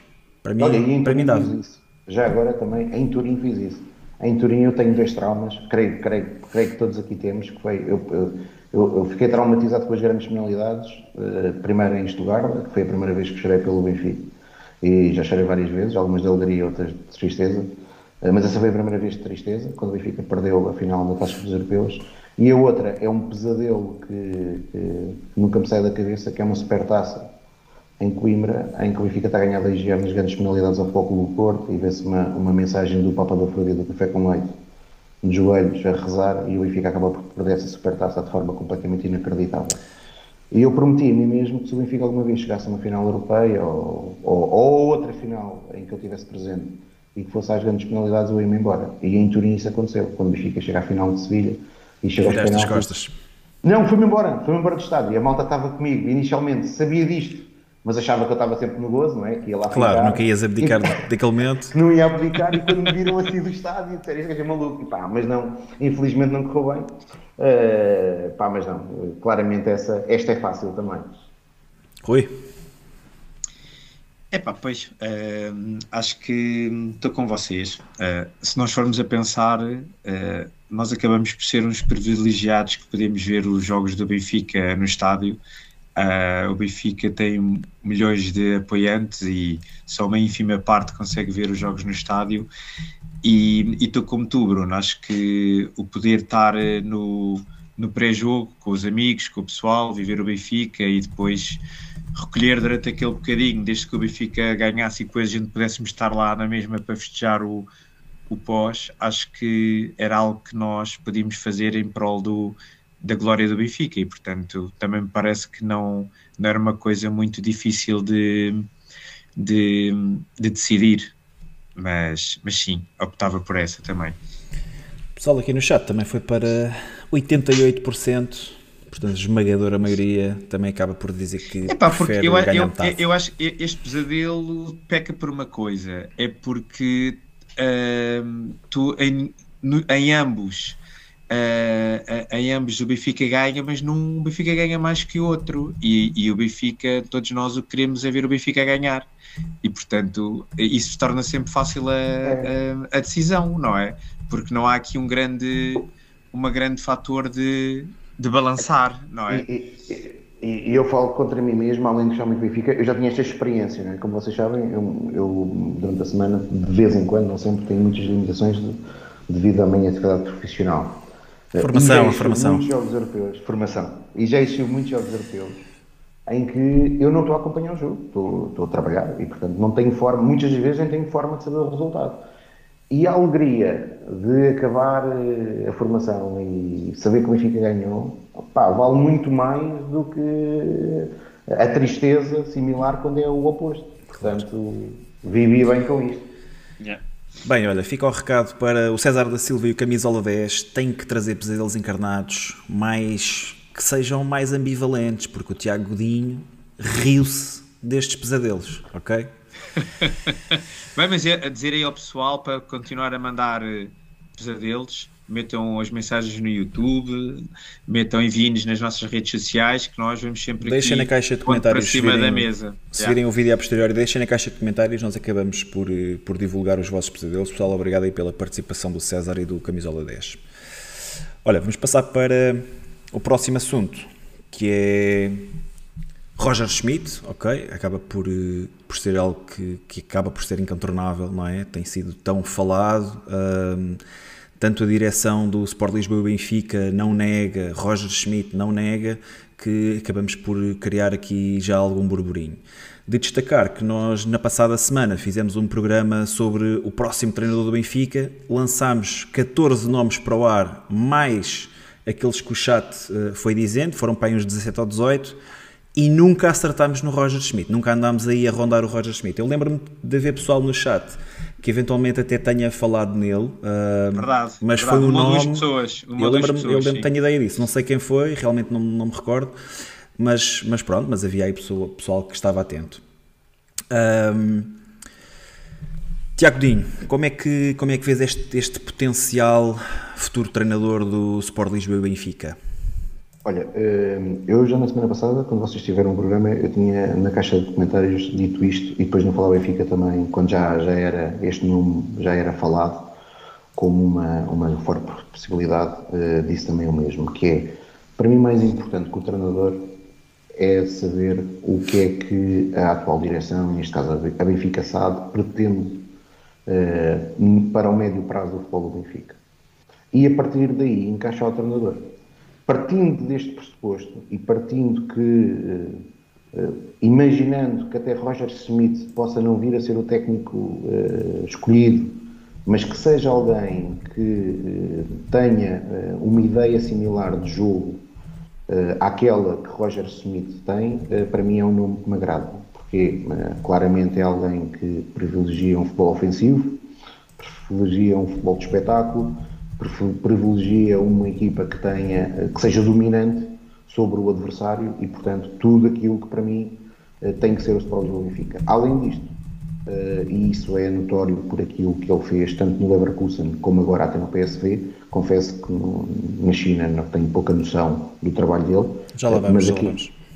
aquilo que ele fez no, na Alemanha e, e, e, no PSV é alguém que claramente uh, tem abertura para apostar uh, na formação e em atletas jovens. E portanto, se o modelo que está a ser planeado, ou se, se a visão que eh, a Benfica sabe tem para o futebol eh, encarnado nos próximos anos é um modelo ofensivo, um Benfica dominador, assente num técnico que perfil da mesma, da mesma matriz e que em, em paralelo também seja alguém que esteja disponível para apostar na formação, eu creio que é, que, é, que é muito vantajoso. Aliás, eu fui muito cético relativamente ao regresso de Jorge Jesus, essencialmente também por causa disto. Depois nunca esperei que fosse tão mal esta segunda passagem de Jorge Jesus, mas havia coisas, e, e nós temos aqui, por exemplo, algo que eu acho que o Benfica terá que resolver uh, na próxima pré-época. O Benfica tem neste momento na dupla de centrais, de facto são dois bons jogadores, mas tem para mim um problema, são ambos lentos uh, e não são o futuro do Benfica. e são caros. e com isto o Benfica também conseguiu uma coisa, que é estagnou um central que para mim tem muita qualidade, que é Morato, e tem aberto poucas oportunidades para Tomás Araújo. E, portanto, eu creio que o Benfica terá que resolver isso, terá que abdicar do Otamendi ou do Vertonghen, uh, se efetivamente quiser manter nos seus quadros Morato e Tomás que me parecem uh, que pela sua qualidade que já têm e por aquilo que podem, devido à natural longevidade que cada um terá, devem ser o futuro do Benfica e o futuro já de curto prazo. E a única, a única coisa que eu também espero que possa acontecer, uh, e tendo em consideração que Roger Smith é um treinador, uh, e portanto, se for, se for alguém, se não for ele, mas for alguém com o mesmo perfil, que preferencialmente joga no sistema 4-4-2, que me parece também vital que aconteça no Benfica nos próximos tempos, é que as equipas do Benfica comecem na formação a ter também essa abordagem.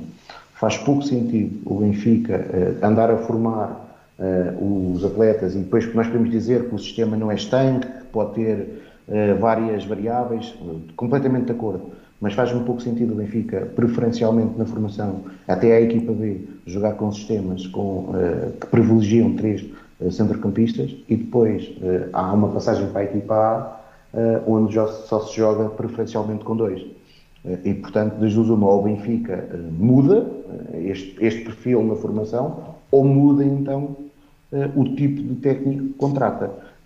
Portanto, uh, mas e, e, e, ficando só agora nesta, fase inicial pelo nome em si, uh, para mim mais do que o nome, que é o nome que eu gosto, mas se de facto o que está aqui em causa é uma matriz de pensamento que o Benfica precisa ter um treinador que implemente um futebol ofensivo, um futebol dominador, uh, tenho, tendo a concordar com a decisão da, da Benfica SAD.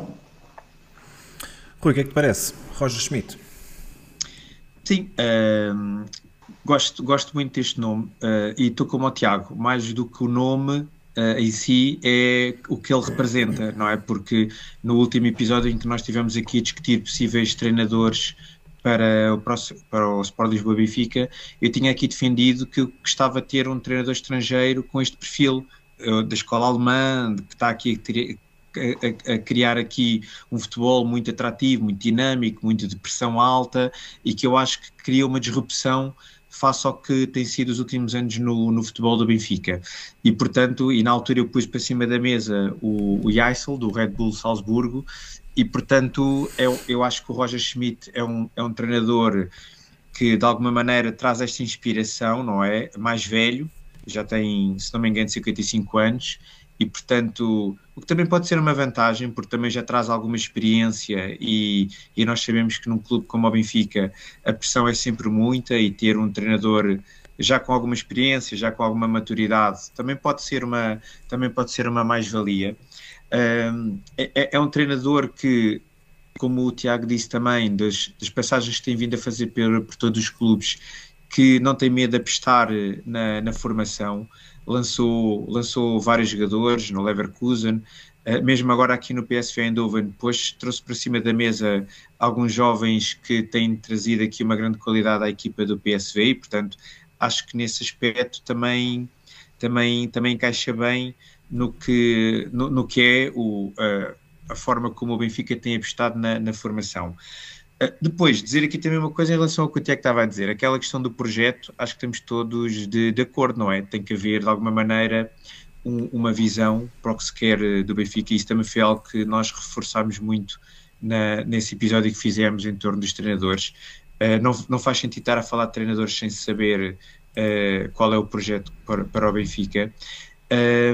Mas, acima de tudo, o, o que eu acho é que, e eu também disse isso no último episódio, esta, a escolha do próximo treinador do Benfica, diria que vai ser a grande decisão que a direção do Benfica vai tomar no curto prazo uh, e que, de alguma maneira, vai ser algo que vai marcar uh, esta estrutura, porque vai ser algo crítico, porque uh, o próximo treinador tem quase margem de erro zero.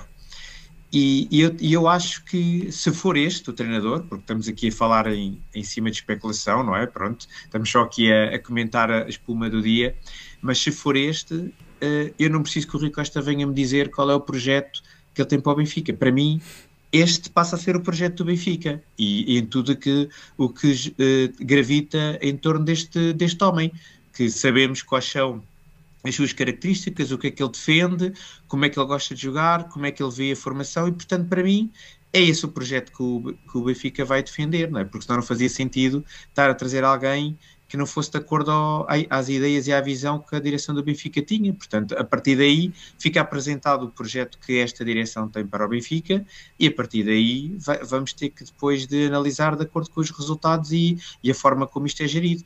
Eh, porque nós sabemos que vai ser uma mudança grande, se for este o nome, Uh, vai, vai implicar uma, uma mudança estrutural profunda em, na, em, em, vários, em, em vários pontos do futebol profissional do Benfica e, portanto, vai, ter que haver aqui um equilíbrio muito grande entre a necessidade uh, enorme de ganhar, o Benfica não pode ficar mais tempo sem ganhar, como o Tiago disse no início do programa, se não fosse aquele milagre do Laje, nós íamos entrar já para o, para o quinto ano sem, sem vencer o campeonato, que é, a meu ver, inadmissível para, para o Sport Lisboa e Benfica, principalmente nesta fase em que, em, em que vivemos, em que os nossos adversários estão a passar por uh, dificuldades.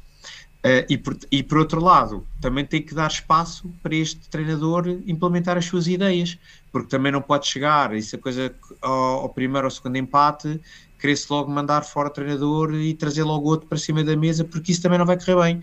E portanto, vai ter que haver aqui um, um enorme equilíbrio entre estas duas vertentes, a necessidade de ganhar e o tempo para o, para o, para o treinador estabelecer uh, as suas ideias e, portanto, uh, vai ser um, um, desafio muito grande que a direção do Benfica vai ter da forma como gere uh, pronto, esse, esse, esse, o dia a dia da equipa e principalmente junto dos sócios, porque nós também sabemos que a direção tem capacidade de tranquilizar ou de acicatar os sócios contra, contra, um, contra um treinador.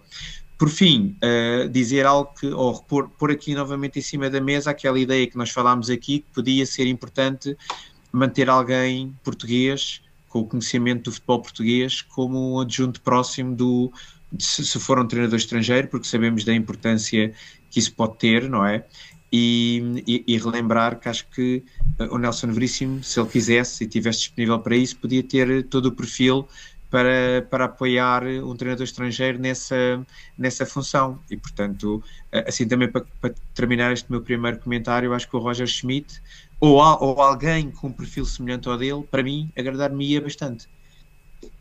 Eu acho que será isso, oh, Rui. Desculpa estar, estar aqui a. Oh, Bruno, desculpa estar aqui a interromper, não, não, mas eu acho que vai ser isso. Rui. Eu acho que vai ser o Veríssimo. Porque o Veríssimo faz parte dos quadros do Benfica claramente já foi dito que continuará a fazer parte dos quadros. Não regressará à equipa B. A equipa B fez questão António Oliveira. Não estou a ver que existe outro espaço de manobra a não ser encaixar não, Veríssimo. A alternativa era se ele, quis, se ele não quisesse assumir esse papel e queria sair e ir para o treinador principal sim, de, outra, de outra equipa, outra não é? Equipa, Pronto. Sim. Mas ficando no Benfica, só vejo assim. Pode. Sim, sim, sim, também, concordo.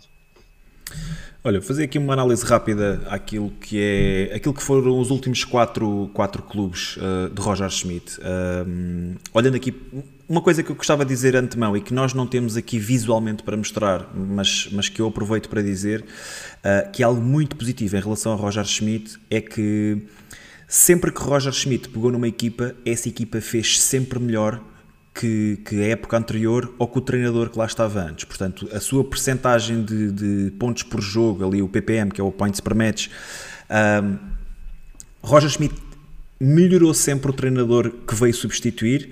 Uh, e, e, como, e como outro ponto positivo que posso destacar também é que o treinador que veio imediatamente a seguir a Roger Schmidt nunca conseguiu ter, ter os valores que, que Roger Schmidt teve na época imediatamente a seguir. Portanto, é alguém que claramente vem melhorar aquilo que, que estava a ser feito e que quando sai a equipa não melhora. Ou, ou seja, logo, logo por aí isso é um ponto na minha ótica, bastante, bastante positivo.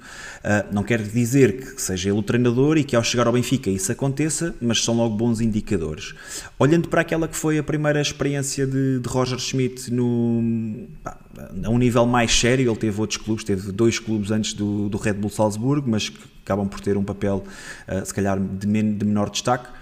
Uh, portanto, na primeira época do, do, do RB Salzburgo, acaba por ter um PPM de 2.14, que é bastante aceitável. Uh, fica em segundo lugar do campeonato, atrás do Áustria de Viena, 5 pontos de liderança, com um investimento de aproximadamente 14 milhões. ok? Aqueles 15 milhões, ponto 98 que vocês veem a vermelho é aquilo que foi investido pelo clube onde ele chega e a verde tem aquilo que foram as vendas. ok? Na segunda época podemos ver que ele melhora, melhora aquilo que é, que é a sua prestação por jogo, é campeão, e curiosamente com, ainda com menos investimento, ou seja, a equipa praticamente não faz investimento, ele consegue melhorar tudo, consegue melhorar uh, nível pontual, é campeão. E mais uma vez sem investimento. Há alguma coisa que vocês queiram destacar, Tiago, Rui, aqui neste eu, primeiro dado de análise?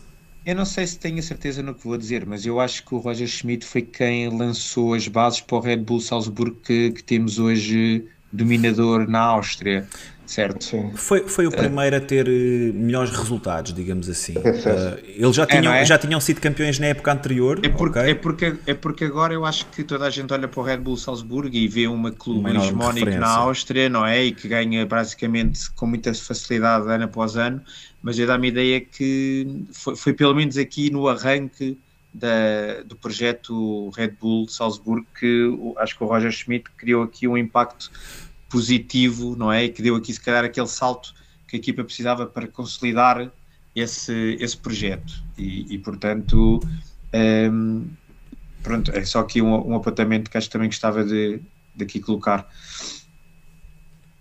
Tiago, alguma coisa que queiras acrescentar? Não, aqui não, aqui não, aqui nada. Ok. Vamos olhar aqui para aquilo que foi uh, a sua prestação como treinador do, do Bayer Leverkusen.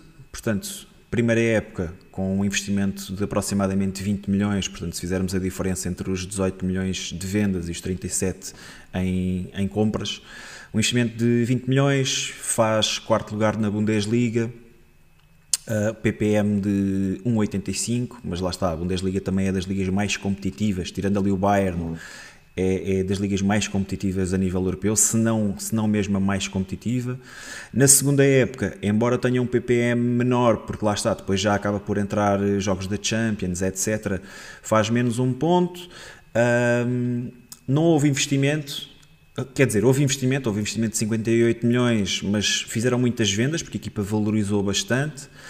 Um, e na terceira época, e faz a, acaba por fazer a melhor classificação do, da sua passagem pelo, pelo Bayern. Um, e na terceira época ele acabou por ser despedido, só faz 30 jogos, é despedido e na altura penso que até deixa a equipa, penso que estava em 14 lugar quando é despedido uh, e foi quando o clube curiosamente faz o maior investimento, gastou 20 milhões no Dragovic, que era um central, e gastou mais 20 milhões depois no médio defensivo também. Uh, algo, algo que vocês queiram destacar aqui? É, essa, essa aí, principalmente a segunda época dele, é a época que ele encontra o Benfica uh, na fase de grupos. Uh, portanto, o Benfica de Jorge Jesus, Benfica campeão nacional em 2013-14 e em que na Alemanha perdemos por 3-1. Aliás, o Benfica tem três, tem, encontrou o Bayern Leverkusen na sua história por três vezes, duas de boa, com boas recordações, a de 93-94 e a de 12-13, em que o Benfica passou as duas, e essa não, essa o Benfica perdeu bem em Leverkusen, em que na altura aquilo que nós há pouco destacávamos de Roger Smith, nós sentimos na pele, um futebol avassalador, uh, à meia hora já estavam a ganhar por 2 Uh, e depois na, e, e, em Lisboa já estavam praticamente apurados. Uh, e, e, aqui eu creio que depois, depois com o PSV tu, vai, tu vais mostrar isso, mas há uma tendência que Roger Smith é um, é um treinador que não está muitos anos num clube. Uh, e eu creio que isto pode ser positivo também para nós. Uh, e, e agarrar mesmo por aí, Tiago. Uh, Roger Schmidt, o, o, maior, maior tempo que passou no clube, acabou mesmo por ser no Bayer Leverkusen uh, e acaba por fazer duas épocas e meia, sendo, sendo despedido a meio da, da terceira época. realmente, e se olharmos aqui, o desafio seguinte que ele teve foi no BJ Goan, que é um clube chinês. Deixa-me só aumentar aqui para que vocês possam ver melhor. Uh, na primeira época ele realmente faz um investimento enorme, ok?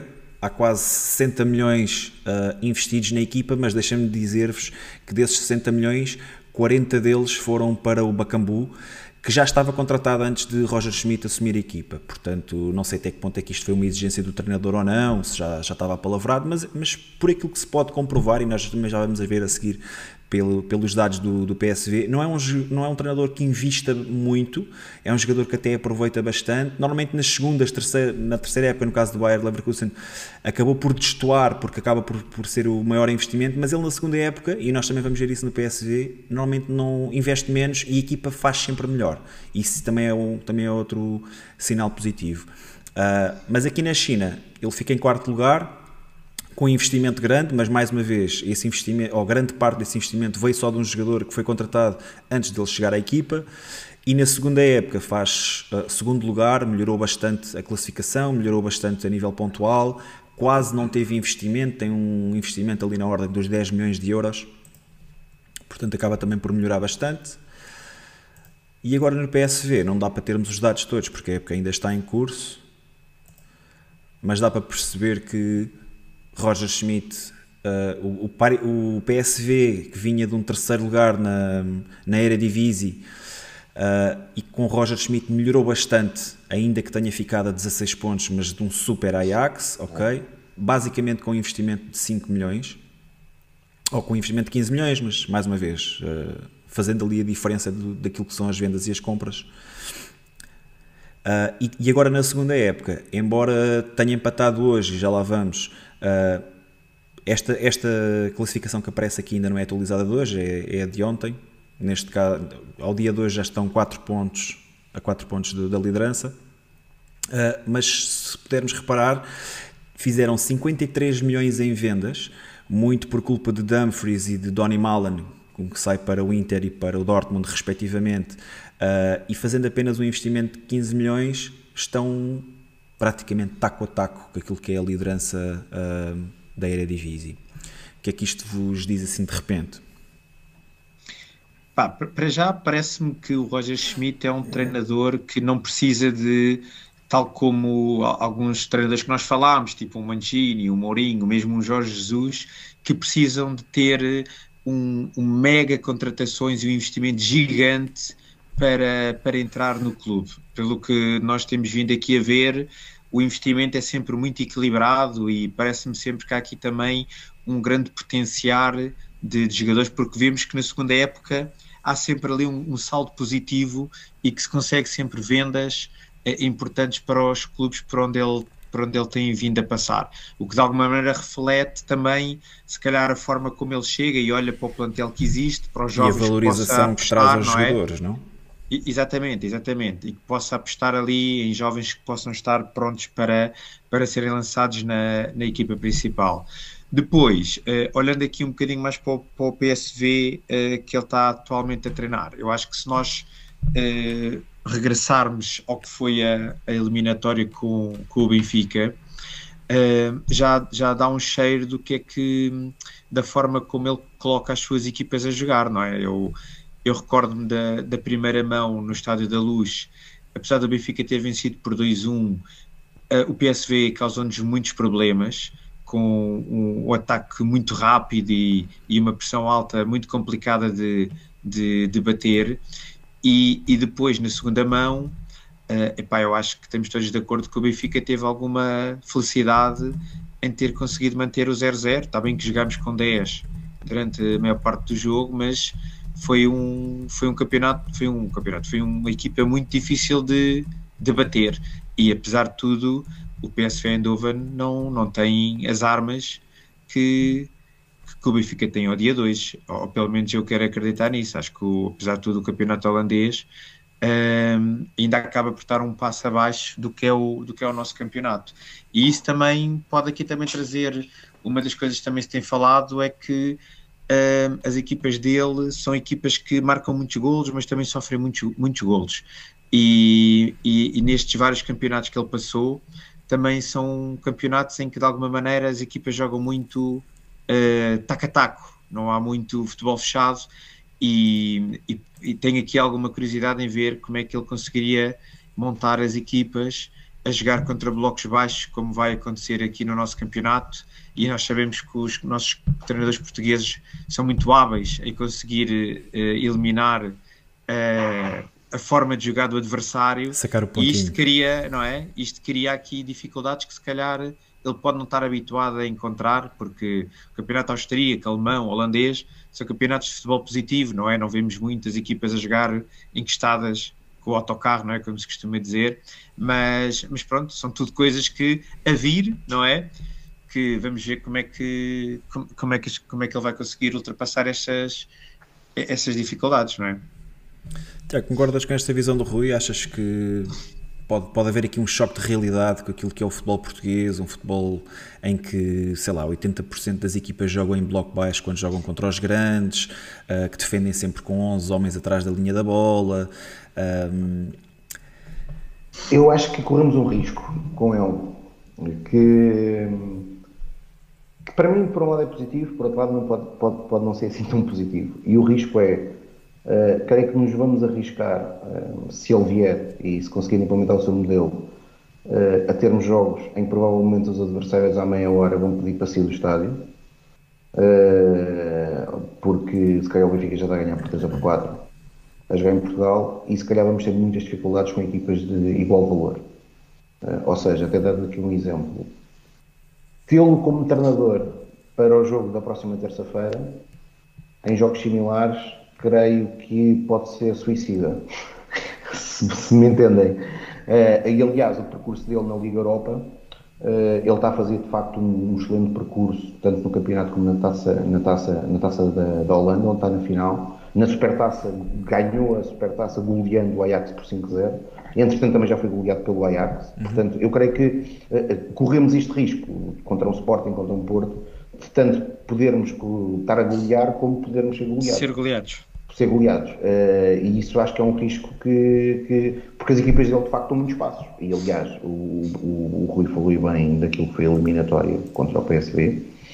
E, e, na luz, o Benfica passou mal, passou mal, mas também quando teve frieza, e principalmente na primeira meia hora em Lisboa, eh, teve frieza para explorar as fragilidades defensivas do, do PSV, o Benfica expô, conseguiu expô-las muito bem e, inclusive, conseguiu estar-se a, a, colocar em vantagem por 2 E mesmo na Holanda, parece-me que o Benfica não tem ficado reduzido uh, a menos um com a expulsão do Lucas Veríssimo, que o Benfica ia conseguir ferir mais o PSV. E o PSV depois caiu para a Liga Europa e foi eliminado. E foi eliminado num grupo onde existiu o Mónaco, que foi eliminado pelo Braga, e a Real Sociedade. E o PSV acabou por cair nesse grupo para, para a Conference League, onde de facto eh, tem hipóteses, ou é um dos candidatos a, a vencer, a vencer a competição. Agora, eu creio que acima de tudo ele tem mais aspectos positivos que negativos. Se nós olharmos para aquilo que é, que é, que é o PSV de hoje, é uma equipa que está ali estressada em jogadores com experiência, como André Ramalho, como uh, Van Gink ou como Götze, Mário Götze, que por exemplo era um atleta que chegou uh, para muitos estava perdido e nós vimos na eliminatória que o PSV que ele conseguiu ressuscitá-lo. Uh, de facto, o Götze que andou Uh, foi dado como perdido. Uh, é um jogador completamente diferente depois de ter passado com ele, pela, pelas mãos dele, mas depois com um misto de jovens que nós passamos muito mal com eles, como o Sangaré, que é um monstro no meio campo, o Gakpo e o Madueke. E, e, estamos a falar de miúdos com 20 e poucos anos, aliás o Madueke tem 20. O Madueke tem, tem 19 ou 20, é. Tem 20, fez agora 20, fez agora 20. Portanto, eu creio que, esta, que este misto de coisas que ele pode trazer são positivas e é, e é, e é evidente quando, quando se fala. Eu creio que nós temos que aqui olhar muito para aquilo que pode ser o paradigma do Benfica. e, e, isso, e isso a administração do Benfica tem que ter noção, tem que ter noção, tem noção que é, nós neste momento sabemos que o Benfica, uh, mais uma vez, pelo terceiro ano consecutivo, não tem a fase de grupos garantida. Portanto, o Benfica, o, está comprometido a capacidade de investimento do Benfica. Aliás, uh, o último relatório e contas, os 30 milhões de prejuízo só não são piores pelos 40 milhões que nós recebemos de entrada da fase de grupos. Portanto, o Benfica vai ter aqui vários desafios até ao, até ao fim do mês de junho. Vamos ter que reembolsar um empréstimo ao.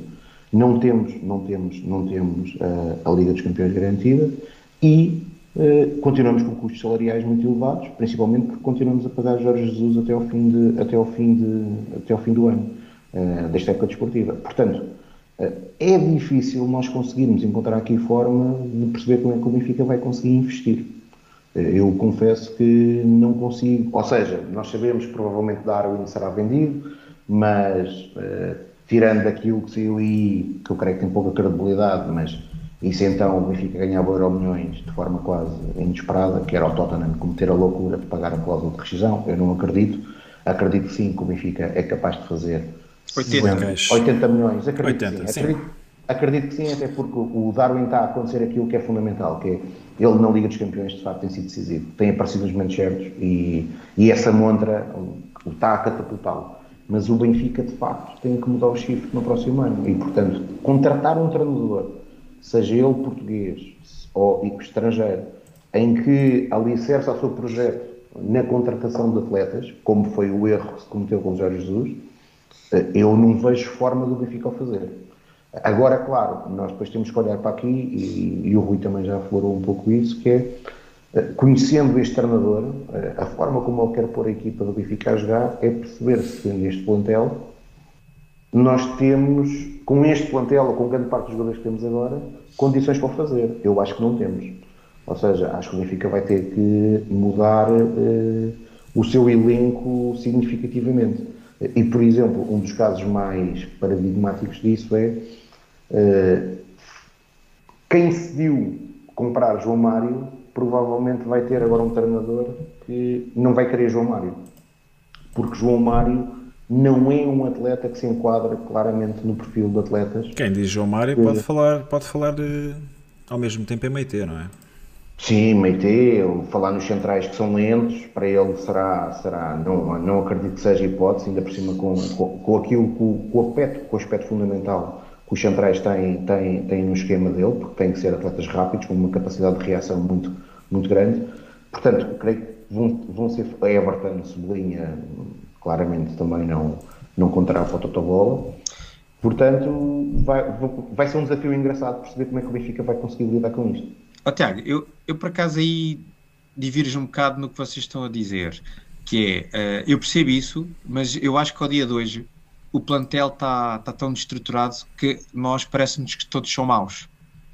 E, eu, e acho que temos de ter um bocado de calma nisso, que é, eu acho que a chegada de um treinador, e um treinador, seja ele qual for, eh, eu acho que pode tirar muito mais dos jogadores que nós tínhamos ao dia 2 do plantel do que eles estão a entregar. Eu acredito, porque eu acho que, vendo até o histórico dos jogadores que estão atualmente ao serviço do Sport Lisboa Benfica, que a maior parte deles pode dar muito mais do que o que está a dar. E isso precisa também de um treinador que potencie essas suas qualidades. Mas Podem não ser todos, podem não ser todos. É óbvio que tem que haver aqui algumas, algumas contratações cirúrgicas de jogadores fundamentais que, que, pronto, um treinador sabe que tem que ter um jogador com determinadas características para fazer movimentar todo o carrossel que ele vai implementar, mas eu acho que nós vamos ter, e esperando que as coisas corram bem, nós vamos ter surpresas positivas no próximo ano com os jogadores, porque nós ao dia de hoje olhamos para o nosso 11, olhamos para o nosso plantel e parece que nenhum serve, que mandávamos todos embora não, e que trazíamos todos outra, outro caminho de jogadores. Não, e eu acho, que isto, eu acho que isto vai mudar. Vai. Há jogadores que vão, vão melhorar bastante com um treinador que lhes possa dar confiança, que lhes possa dar tática eu, e treino, não é? Que eu, eu acho que ao dia 2 não existe. Tudo. Eu concordo contigo em tudo. Agora, aliás, eu, eu se calhar comecei por um exemplo que, até tendo em consideração um colega com quem eu partilho, um amigo com quem eu partilho, outro podcast, neste caso eu falo Benfica, o Pedro Carmo, que possa estar a ser mal interpretado por ter falado do João Mário. Eu gosto do João Mário, atenção. Eu acho que o João Mário eh, não, não é, para mim nunca foi, é o número 8, como Jorge Jesus decidiu fazer dele, ou quis fazer dele. Aliás, na melhor época de João Mário, para mim, que foi a época do Sporting, antes de ele ser vendido para o Inter, ele jogava numa posição descaído para interior, para médio e interior direito, onde ele foi absolutamente fundamental na, nessa época do Sporting. O, o, que eu, o, que eu, o que eu acho é que o caso, por exemplo, do João Mário é um típico jogador que, para um treinador como Roger Schmidt, não será um jogador de, que, ele, que ele prefira, percebe? Primeira linha, e, claro. Pois, pois, Primeira percebo, linha. percebo isso, percebo isso. E isso cria um problema ao Benfica porque João Mário é um atleta caro. Deixa-me só, deixa só fazer um parêntese em relação àquilo que ambos estão a dizer, que é vamos, vamos acreditar que Roger Schmidt é o, é o treinador escolhido, não é? E que se sentou com, com Rui Costa e com outras pessoas, com Lourenço Coelho, etc., com Rui Pedro Brás, com quem, com quem quer que seja, eles sentaram-se e disseram-lhe assim: Olha, nós temos este conjunto de jogadores, isto agrada-te. Aquilo que eu quero dizer com isto é que antes dele assumir um compromisso, e vamos acreditar que ele, que ele já o assumiu, antes de ele assumir o compromisso, ele tem que olhar para aquilo que é a massa uh, de recursos que tem no plantel, o que é que o plantel pode investir, quem é que pode ir buscar, quem é que pode dispensar, etc. E tem que dizer assim: ok, eu com este conjunto de jogadores consigo fazer ou não um bom trabalho. E vamos acreditar que, havendo um projeto e que isso já está definido, uh, que Roger Schmidt já identificou quais é que serão as lacunas, o que é que necessitaremos para o próximo ano, eh, quais é que são os jogadores que podem ou não oferecer e outra coisa também é aquilo que o Rui estava a dizer, que é uh, um jogador pode render X, mas com a chegada de um, de um determinado treinador pode passar a, a render 2X ou 2X ou 1X pode passar a render muito mais ou muito menos no caso de outros atletas. Nós, nós falámos aqui tantas vezes de que Rafa havia sido o jogador mais prejudicado com mudança de treinador e que os números tinham baixado e que isso é um facto, não há como, como uh, desmentir. Um, Pode-se passar no, no, o, mesmo, o mesmo pode acontecer no, no, no sentido inverso Podemos ter jogadores a serem valorizados e Roger Schmidt pode acabar por fazer isso. Há, há, há jogadores que rendem muito com um determinado uh, treinador, e Tiago, tu acabaste de falar uh, naquilo que foi, se calhar, a melhor época de João Mário uh, no Sporting com, com, Jorge, com Jorge Jesus, e quando sai para o Inter parecia um jogador completamente diferente e que não tem minutos e que não tem, for, não tem forma de, de devolver ao clube o investimento que foi feito nele. por isso, vamos acreditar que se realmente Roger Schmidt foi a pessoa que, com quem o Benfica se sentou para falarem na próxima época e para planearem a próxima época, vamos acreditar que ele saberá o que é que está a fazer. Não acredito que ele fosse para um aceitar um desafio desta magnitude, porque até à, até à data, e caso se venha mesmo a confirmar que, que será o treinador no próximo ano, este será o maior desafio da carreira de Roger Schmidt, não é? Porque é o maior clube a nível de historial, uh, porque tem uma pressão gigante para ser campeão, uh, pelo menos para fazer melhor, o que também não será difícil. E, e, acredito que sim, acredito que seja o maior desafio da, da carreira de Roger Schmidt e, e, que ele tenha olhado para aquilo que é o plantel, aquilo que é possível fazer a nível de contratações, que atletas é que poderá trazer, que atletas é que poderá dispensar, identificar-se com, com, com aqueles que são os jogadores que lhe são apresentados e fazer um bom trabalho. Bem, vou parar vamos ver. aqui. Para, para, já vamos ver se é ele. Exato, exato. ainda, acho que ainda, é vai, assim. isto ainda vai, ainda, vai, ainda vai aqui correr muita tinta. Não, uma coisa temos certa, e acho que isso foi, foi, foi, foi garantido ontem. Uh, aquela, aquela teoria que Nelson Veríssimo poderia continuar uh, no Benfica como treinador principal, creio que ontem caiu por terra. por terra. Se existia alguma possibilidade disso ter algum fundo de verdade, acho que ontem caiu por terra. Uh, e se for verdade que o modelo, que o modelo um, preconizado é em alguém similar a Roger Smith, acho que vamos chegar a ganhar. Sim, Isso, sem dúvida. Claramente. Se concordo contigo, Tiago. Se concordo contigo. Bem, e é isto que temos para falar de Roger Schmidt. Como é que o chat, como é que o chat votou? O chat votou em 46 votos uh, à pergunta Roger Schmidt agrada, 63% respondeu que sim, 15% uh, temos jogadores para isso, ponto de interrogação, 10% diz que não e outros 10% pede para uh, Roger Schmidt começar hoje, por favor. Portanto, seja, assim, 75, genérica, de forma 75%, genérica. 75% agrada, não é? Sim. Bem, passando ao próximo assunto, que será a jornada europeia da próxima terça-feira. Benfica-Liverpool, dois gigantes europeus. Rui, o que é que te parece? Bom, a gente já tínhamos falado um bocadinho deste adversário quando foi o sorteio. Uh, acima de tudo, uh, e até ligando ao pesadelo encarnado que há bocadinho fizemos, estes são os jogos que nós gostamos de ver. É, é nestes jogos que a gente gosta de ver o Benfica, é, é contra estes adversários, contra adversários históricos como o Benfica. Sabemos já que vamos ter eh, casa esgotada e acho que já não tínhamos, o Benfica já não tinha casa cheia já há bastante tempo, também por causa da pandemia, não é? E portanto, uh, e, e, eu acho que vai ser muito importante o, o apoio que, que, os adeptos do Benfica vão, vão dar neste durante a partida. Acho que o, o Liverpool vai ter que sentir que está a jogar efetivamente contra um grande europeu e vai ter que sentir a pressão vinda das bancadas e vai ter que vamos ter que tentar criar algum desconforto à, à equipa do Liverpool um, por outro lado, eu acho que o Benfica vai ter que jogar de forma inteligente e, e jogar de forma inteligente é saber as suas limitações e tentar uh, jogar com, com, com, o melhor que consegue com, com, o plantel que tem ao dia de hoje e contra um adversário deste, deste calibre. portanto, vamos ter que jogar uh, do género como jogamos contra o Ajax, não é? Dar a, dar, dar a bola ao adversário, defender muito bem e depois tentarmos tentarmos no, nas transições ofensivas criar perigo e, e, acima de tudo temos que ser muito eficazes porque nós a ter oportunidades não vamos ter muitas oportunidades contra um, um adversário contra o Liverpool, como o Liverpool e portanto uh, vamos ter que, que, tentar ser o mais eficaz possível para, para poder aqui criar alguma dificuldade ao Liverpool uh, sabendo que uh, o Liverpool acho que está dois ou três passos acima do que era o Ajax uh, isto demonstra também o, o, nível de dificuldade que nós vamos encontrar neste, nesta eliminatória.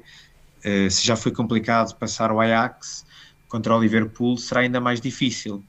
Agora, eu, eu quero acreditar que uh, em futebol temos sempre que acreditar e é possível e pode acontecer um, um bom resultado e, e, vamos ter essa esperança sabendo que, sabendo que não vai ser fácil. Rui, o que é que seria para ti um bom resultado? É assim, sabendo que isto é uma, uma eliminatória a duas mãos, uh, eu acho que é fundamental o Benfica conseguir eh, ir vivo para a segunda, para a segunda mão. Ou seja, ou ganhar ou, ou empatar, não é? O, o perder torna-se muito complicado e, e, reverter essa situação em Anfield, mas se formos com com uma vitória ou com um empate que seja, aí ficamos uh, à mercê de um jogo. E num jogo tudo pode acontecer. E num jogo tudo pode acontecer e pode haver um dia menos positivo para uma equipa, um dia espetacular para outra e de repente uh, a coisa dá-se. E portanto, a, a, meu ver, o grande objetivo do Benfica para esta primeira mão é manter a eliminatória aberta para, para Anfield, porque depois aí são 90 minutos e, e, já vimos que o futebol é pródigo em haver uh, surpresas. Tiago, como é que fez este, este jogo de terça-feira? Espero um Benfica dominador sobre o Liverpool. Uh, não concordo com o Rui, estou à espera do Benfica asfixiar o Liverpool. Parecem Benfica... peixes debaixo d'água. é, basicamente, basicamente é, a minha opinião é a da Rui. Ou seja, espero um Benfica a ser inteligente a ter a capacidade de fazer aquilo que uh, durante grande parte da primeira parte não conseguiu fazer em Amsterdão, ou seja, quando o Benfica tiver a bola, não podemos perdê-la perdê logo, temos que saber respirar com bola e, aproveitar aquilo que hoje provavelmente é a nossa, é a nossa maior uh, virtude, que é aproveitar a velocidade de Rafa e Darwin para tentar, para tentar de algum modo ferir o Liverpool. Sendo um jogo muito difícil, uh, o Rui dizia e também concordo, este, o Liverpool é evidentemente superior ao Ajax, uh, mas para mim é inferior ao Bayern de Munique com quem nós jogámos e foi a única equipa que nos venceu este ano na Liga dos Campeões. Um, e nós na, em Lisboa tivemos com o Munique, obviamente um Munique mais forte do que nós, com mais posse, com mais, mais perigoso, mas até aos 70 minutos conseguimos que o jogo fosse minimamente, minimamente equilibrado.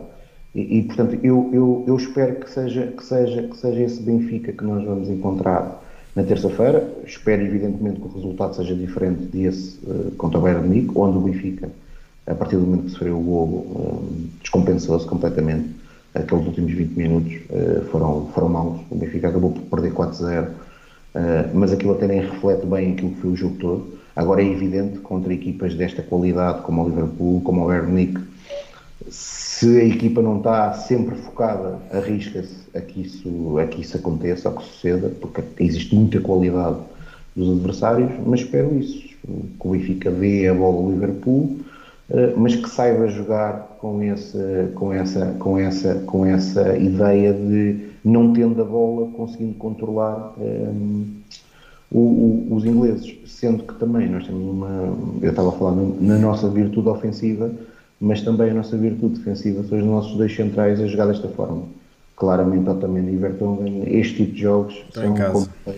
Estou em casa. Em Amsterdão foi notório, nós falamos muito do domínio do Ajax, a verdade é que foi um domínio com sentido e a nível de lances de perigo, ah, e lá está, há pouco nós falávamos aqui do Odisseias, o Odisseias não faz uma grande defesa em Amsterdão. Verdade. Não tem. Uh, e portanto, e, e, portanto espero, espero, espero que, que, o jogo, que o jogo seja, seja, tenha essa tónica e, se possível, olhando para o resultado, que o Benfica consiga, como aconteceu com o Ajax, sair de Lisboa com, com possibilidades de ir a Anfield disputar a eliminatória. É isso que, que, acho que todos desejamos. E já agora, aproveito para dizer, uh, e já aqui só numa nota quase final, que antes deste jogo temos um jogo fundamental para o handball, para a Europa, às 17h45, e que o pavilhão ainda não está cheio, o que é lamentável, porque a equipa do Benfica de Handball tem uma forte possibilidade de chegar aos quartos de final da taça da Liga Europeia, uh, só depende de nós, mas primeiro de tudo depende de ter um pavilhão a abarrotar no apoio, uh, porque os franceses foi, esse, foi, foi assim que nos conseguiram vencer, com um pavilhão com mais de 4 mil, nós temos um pavilhão só com 1.600 lugares, os bilhetes nem são, são dados pelo clube, mas Portanto, nós fazemos mais barulho ou não? Com 1600? É isso, é isso que eu espero confirmar na, quarta, na terça-feira. Ainda por cima, a malta, o jogo é às 17h45, é? é, é no pré-jogo com o Liverpool, dá tempo para a malta ir, ver o, ir apoiar o handball, festejar a vitória no handball e o apuramento para os quartos de final e beber uma cervejinha ou uma água, como é o meu caso, nas relotes e voltar para o estádio. Tiago, ainda diz isso porque eu ainda estava a ver uma rodada do meu aniversário, portanto Terei todo o prazer em pagar-te essa água. Ficou, Olha, tu disseste no último episódio que era só o pessoal aparecer e tu pagavas. Exatamente, exatamente. uh, olha, ainda em relação aqui ao jogo do Liverpool, uh, Tiago, achas que vai ser o maior desafio dentro das quatro linhas que o Benfica vai encontrar este ano? Quer dizer, até o fim da época? Sim, ou, ou vai ser. Ou olhando para trás. Sim, olhando, para, olhando para trás, vai ser, se vai ser. Eh, se até agora, se até ao dia de hoje, ou até, até terça-feira, se vai ser o maior desafio futebolístico que o Benfica vai ter. Ah, não, acho que esse, esse, esse, foi, o, esse, foi, o, esse foi o com o Bayern. Uh, que falhámos, é, principalmente em Munique, falhámos. Falhámos porque lá está. Tivemos na altura um treinador que fez algo para mim, uh, independentemente de até perceber algum racional de poupar jogadores e futuros ou eventuais castigos para o Barcelona, o Benfica ir a Munique abdicando completamente de jogar, uh, praticamente derrotado, acho que não é, não é nem nunca será uma, uma, uma, uma, uma, uma altura ou uma posição a, a, condizente com aquilo que, é, que, é, que são os valores do Sport Lisboa Benfica. Mas, mas acho que mais do que este desafio, este desafio neste momento é o mais importante de todos, eh, mas depois acho que vamos ter, vamos ter a oportunidade de ter um desafio maior, que é quando encontrarmos nas meias finais o Vila Real. E portanto estou com, com, estou, estou com, muita, estou com muita fé nisso. Não, fora, fora, brincadeiras, acho, acho que obviamente o, Benfica na Liga dos Campeões este ano, e analisando a, em, no Campeonato Nacional, evidentemente claudicámos uh, fortemente. Acho que nem vale a pena estar, estar, estar, estar, a falar muito mais sobre isso. Sobre a Liga dos Campeões, o Benfica, o Benfica tem feito uma Liga dos Campeões de, de bom nível. Uh, temos, é, é, o Benfica é só perdeu com o Bayern. Exatamente. Não perdeu mais nenhum jogo que dois jogos com o Spartak Moscou e evidentemente que o Spartak Moscou não é uma equipa topo, mas é uma equipa que, por exemplo, na Liga, na Liga Europa, num grupo até complicado, com o Nápoles e com o Leicester, acabou por ser apurado. Fez boa figura. E o Benfica eh, banalizou o Spartak Moscou, a verdade é esta, banalizámos cá e lá. Contra o PSV, na altura, um PSV que, tinha, que vinha com, essa, com esse balão de oxigênio de ter vencido 5-0 ao Ajax o Benfica acabou por passar e passa jogando 60 minutos em Eindhoven. Com menos um jogador. Uh, obviamente que fomos felizes aqui ou ali, mas também lá está. Faz parte. até, até relativamente igual ao de, ao de, ao de Amsterdão. O, o PSV tem uma grande oportunidade de gol, aquela bola que vai à barra, é, é a grande oportunidade de gol do PSV nesse jogo. E depois na fase de grupos, contra o Barcelona tivemos bem, Uh, creio que em Barcelona podíamos ter feito um pouco mais, uh, e não estou a falar só no lance de Seferovic, acho que a equipa do Benfica podia ter tido uma abordagem diferente à partida. Quanto ao Dinamo de Kiev, em Kiev também poderíamos ter feito mais, podíamos ter, aliás, se tivéssemos ganho em Kiev, uh, nem precisaríamos desse jogo com o Barcelona. e quanto ao Bayern, evidentemente, aqueles 70 minutos na luz foram bons, foi pena os restantes 20, mas nós sabemos, eu, eu acho que olhando para aquilo que foi o sorteio, há duas equipas que a dois jogos eu tenho sérias dúvidas, mesmo sendo um otimista por natureza, que o Benfica conseguisse eliminar, que é o Bayern Munique e é o City. Uh, o Liverpool está no nível imediatamente abaixo e isso diz tudo sobre a, sobre a tua pergunta. Portanto, este é um desafio eh, muito complicado uh, que vamos ter pela frente. Agora, é também, por outro lado, uma equipa que eu creio que se vai expor mais e que coletivamente é menos forte por exemplo, um Bayern ou um City. Eu acho que o Benfica, e olhando para aquilo que nós todos dissemos, que estamos à espera que o Benfica dê a bola ao Liverpool e que jogue, eu creio que se calhasse o City, nós dizíamos, é pá, está bem, nós vamos fazer isto, mas o City vai nos desmontar a mesma. Uh, e eu não, não, tenho tantas certezas, e, e, nós olhamos para a equipa do, do Liverpool uh, e pronto, a qualidade está lá, não é preciso dizer grandes coisas. É aquele trio de ataque, Jota, Mané e Salah, enfim, é qualquer coisa mas eu acho que não é mesmo assim, eh, dá aqui algumas oportunidades ao Benfica de conseguir ter algum controle sobre o jogo. Uh, e pronto, e, e, é aquilo que eu farto dizer, o Benfica nesta partida tem zero a perder.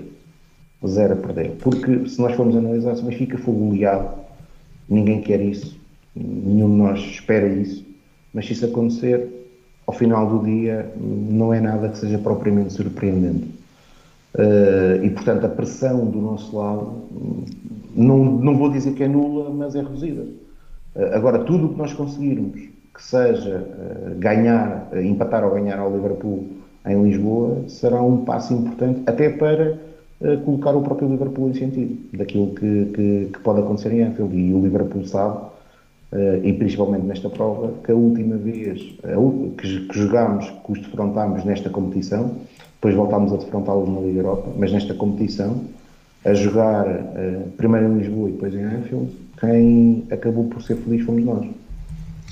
O, oh, Tiago, eu acho que uma das coisas e que o Liverpool, e indo encontro ao que estás a dizer, que está se calhar um bocadinho abaixo de, do Bayern ou do City, para já eu acho que o Liverpool é um bocadinho mais inconsistente ou seja, nós temos vindo, e se formos ver o campeonato que eles fizeram, de vez em quando parece que eles têm um apagão. É e sofrem algumas derrotas que nós eh, nos ficamos todos um bocado incrédulos como é que aquilo aconteceu e, e às vezes até com números um bocado estranhos. Ou, ou seja, eu acho que eles também mentalmente não são tão, tão robustos e como um Bayern ou como um, um City. Uh, e depois, eu acho que também uh, o facto de, de, eles irem jogar aqui uh, com o Manchester City a meio das eliminatórias, epá, vale o que vale, mas eu acho que pode ser importante. Nós também porque... vamos ao Alvalade, não é? Sim, mas, mas, mas nós não, estamos a, não vamos ao Alvalade para ser campeões. Certo. Uh, ou seja, infelizmente já não, tam, já não vamos ao Valade com um objetivo muito concreto, não, é? A não, ser, a não ser ganhar, não é? Porque é um rival. Agora o, o, Liverpool vai ser quase o jogo do título com o City, portanto, eu acredito que eles uh, tenham esse jogo muito bem mapeado e isso possa ajudar um bocadinho eles a olharem para o Benfica com alguma facilitismo e que possam, e daí a gente ter vindo desde o sorteio ouvir o, o Klopp a dizer várias vezes ah, isto não vai ser fácil, isto não vai ser fácil, isto não vai ser fácil, é porque é ele sabe o que é que pode acontecer e que os jogadores rapidamente podem descomprimir, achar que, que o Benfica é, é são favas contadas oh, e exporem-se, não é? E tu tocaste num ponto essencial que é, eu, eu já tinha dito isso, mas agora nem, nem falei, mas que é, que é, que é essencial. Esse jogo com o City até por outra coisa, porque, e o Bruno depois logo de seguida falou com o Sporting, mas nós com o Sporting, a verdade, é, a verdade é que se fosse ao contrário nós sabíamos que o Sporting até podia estar a não estar por nada, que o jogo contra nós é sempre o jogo da vida deles. Uh, nós, não temos, nós não encaramos o Sporting dessa forma, nós encaramos sempre o Sporting, obviamente que é, um, que é um rival histórico, mas nós o que queremos é sempre esse objetivo, e é aquilo que tu disseste, nós contra o Sporting, infelizmente neste momento nem pelo segundo lugar praticamente Sim. existe. Há, há, que respeitar o emblema, evidentemente. Claro, vamos jogar pela vitória, não é? Pela Pronto, vitória. Mais, mais, Agora, nada, o, mais nada que isso. O Liverpool tem uma coisa, mesmo para os adeptos, mesmo para os adeptos, para eles provavelmente é muito mais importante voltar a ganhar o título de campeão inglês, até porque eles tiveram aquela infelicidade de ganhar Ganhar em Covid. Em Covid, quando já não Exato. ganhavam há quase 30 anos. Já, 30 Portanto, anos mesmo. Portanto, eles, para eles, eles querem muito mais ser campeões, campeões ingleses do que campeões europeus. Principalmente, uma coisa é, estarmos a dizer, estamos a apanhar agora o Liverpool na final, não é? Pronto, uma final é uma final, todos queremos ganhar. Agora, nos quartos de final, eu creio que isso vai acontecer. Vai existir esse relaxamento uh, que o Klopp e bem tem. É, aliás, eu acho que é um, dos, é, é, um dos poucos contras que nós temos em comparação em 2005, 2006 é esse. Em que em 2005, 2006 o treinador era Rafa Benítez e agora é Jurgen Klopp. Porque na altura a equipa, a equipa do, do, Liverpool também era qualquer coisa, não é? Era, era qualquer coisa do outro mundo. Olha, olhando aqui para este quadro, o que é que acham que pode ser o 11 do, do Liverpool na terça-feira, uma vez que uh, Trent Alexander-Arnold, que é o defesa direito habitualmente titular, está lesionado, hoje acabou por jogar o Joe Gomez. Acham que pode ser qualquer coisa deste género? Sim, provavelmente. Onde jogar com a equipa principal, não é? Isso, é, isso é sem dúvida. A não ser que haja uma lesão, vão jogar com, com a equipa base deles. E nós, uh, Rui, em relação, em relação àquilo que, foi, que foram os, os 16 jogadores utilizados por Nelson Veríssimo na última jornada, ou, ou ontem, uh, o que é que vês que possa haver de alterações para, para o osso titular? Pá, eu acho que na, na defesa não, não vai mudar não nada, está, está bem estabelecido. O meio campo Weigel Meite, sendo que o Tarap não está disponível, penso eu, também não me parece que haja aqui grandes dúvidas. E eu acho que a única mexida vai ser o Yaramchuk pelo Darwin. De resto, Concordas, Tiago? acho que não muda mais nada. Eu, é, eu, é, é, eu, eu creio que não, não, também não andará muito longe disso. Tenho pena, porque hum, eu gostava de ver uh, que o Benfica neste jogo pudesse ter uma abordagem de jogar com três homens no meio, Weigel, Paulo Bernardo uh, e Maite ou João Mário, e depois à frente com os três uh, que neste momento para mim dão mais garantias, Rafa, Gonçalo e Darwin. mas creio que, que, não, que não, há, não vai andar longe, portanto, aquilo que o Rui disse vai ser aquilo que se vai confirmar, ou seja, vai jogar Darwin no lugar de Yaramchuk, tenho dúvidas como é que jogo, ou seja, acredito que o Tarap ontem não teve no, no banco por causa que acho que estava tocado. Mas nós sabemos que, que Veríssimo gosta muito de Tarap e Tarap no jogo contra, contra o Ajax cá em Lisboa realizou uma boa partida. Teve segunda bem. parte, segunda parte. E eu creio que Veríssimo, porque eu acho que Veríssimo de vez em quando é um bocado fezadas Uh, ou seja, uma coisa que correu bem, ele tenta replicá-la logo imediatamente a seguir. E eu creio que ele vai tentar. É, é provável que Startup tiver em condições que provavelmente Tarap possa, possa, possa, possa jogar. É assim, o Tarap é o único que se correr bem, se correr bem, consegue criar um desequilíbrio e, e, e, disposicionar ali aquela primeira pressão alta do Liverpool, não é? Porque de resto não temos assim jogadores que sejam capazes desses rasgos. Uh, Só para o Bernardo. Por esse, por esse, prisma eu compreendo, não é? Portanto. Acham que João Mário estaria, estaria à partida fora do 11? pelo que tem sido aquilo que são os últimos jogos, eu diria que sim. sim. Mas, mas quer dizer, tendo em consideração aquilo que ele fez na primeira substituição de ontem, pode se calhar ser uma surpresa, que é ele jogar com o João Mário no lugar do Gonçalo uh, e, e, jogar com o Rafa e Darwin na frente, sem, sem, sem Yaramchuk e com o Everton à esquerda. Uh, eu, eu acho que o João Mário a entrar entra para o lugar do Meite. Eu, eu, eu acho que, lá está, e enquanto é que estavas a dizer das fezadas, eu acho que o Gonçalo Ramos ao dia 2 faz parte do 11 base do Veríssimo, ele não lhe mexe. Ele gosta, ele, gosta, ele gosta do Gonçalo Ramos, naquela lutar sim, sim. que ele faz, de correr e pronto. Agora, nós também vimos o contra o Bayern, contra o Barcelona em casa, a dupla Weigl-João Mário foram muito importantes nesses jogos. Agora, o João Mário não é o que estava naquela fase da época e, portanto, ah, não sei. Acho que é um risco meter o João Mário quando ele não tem praticamente jogado a titular no jogo. Portanto, Olha, que a mim não, não me chocaria eu, nada eu, é aquele... É assim, eu acho que o Veríssimo vai jogar com, com isto. Ele, ele tem este 11 estabelecido e ele não vai inventar. Ele não é de inventar. E vai jogar o Darwin pelo Yaramchuk, é isso? É a única. E o Everton, o Everton vai ficar no 11?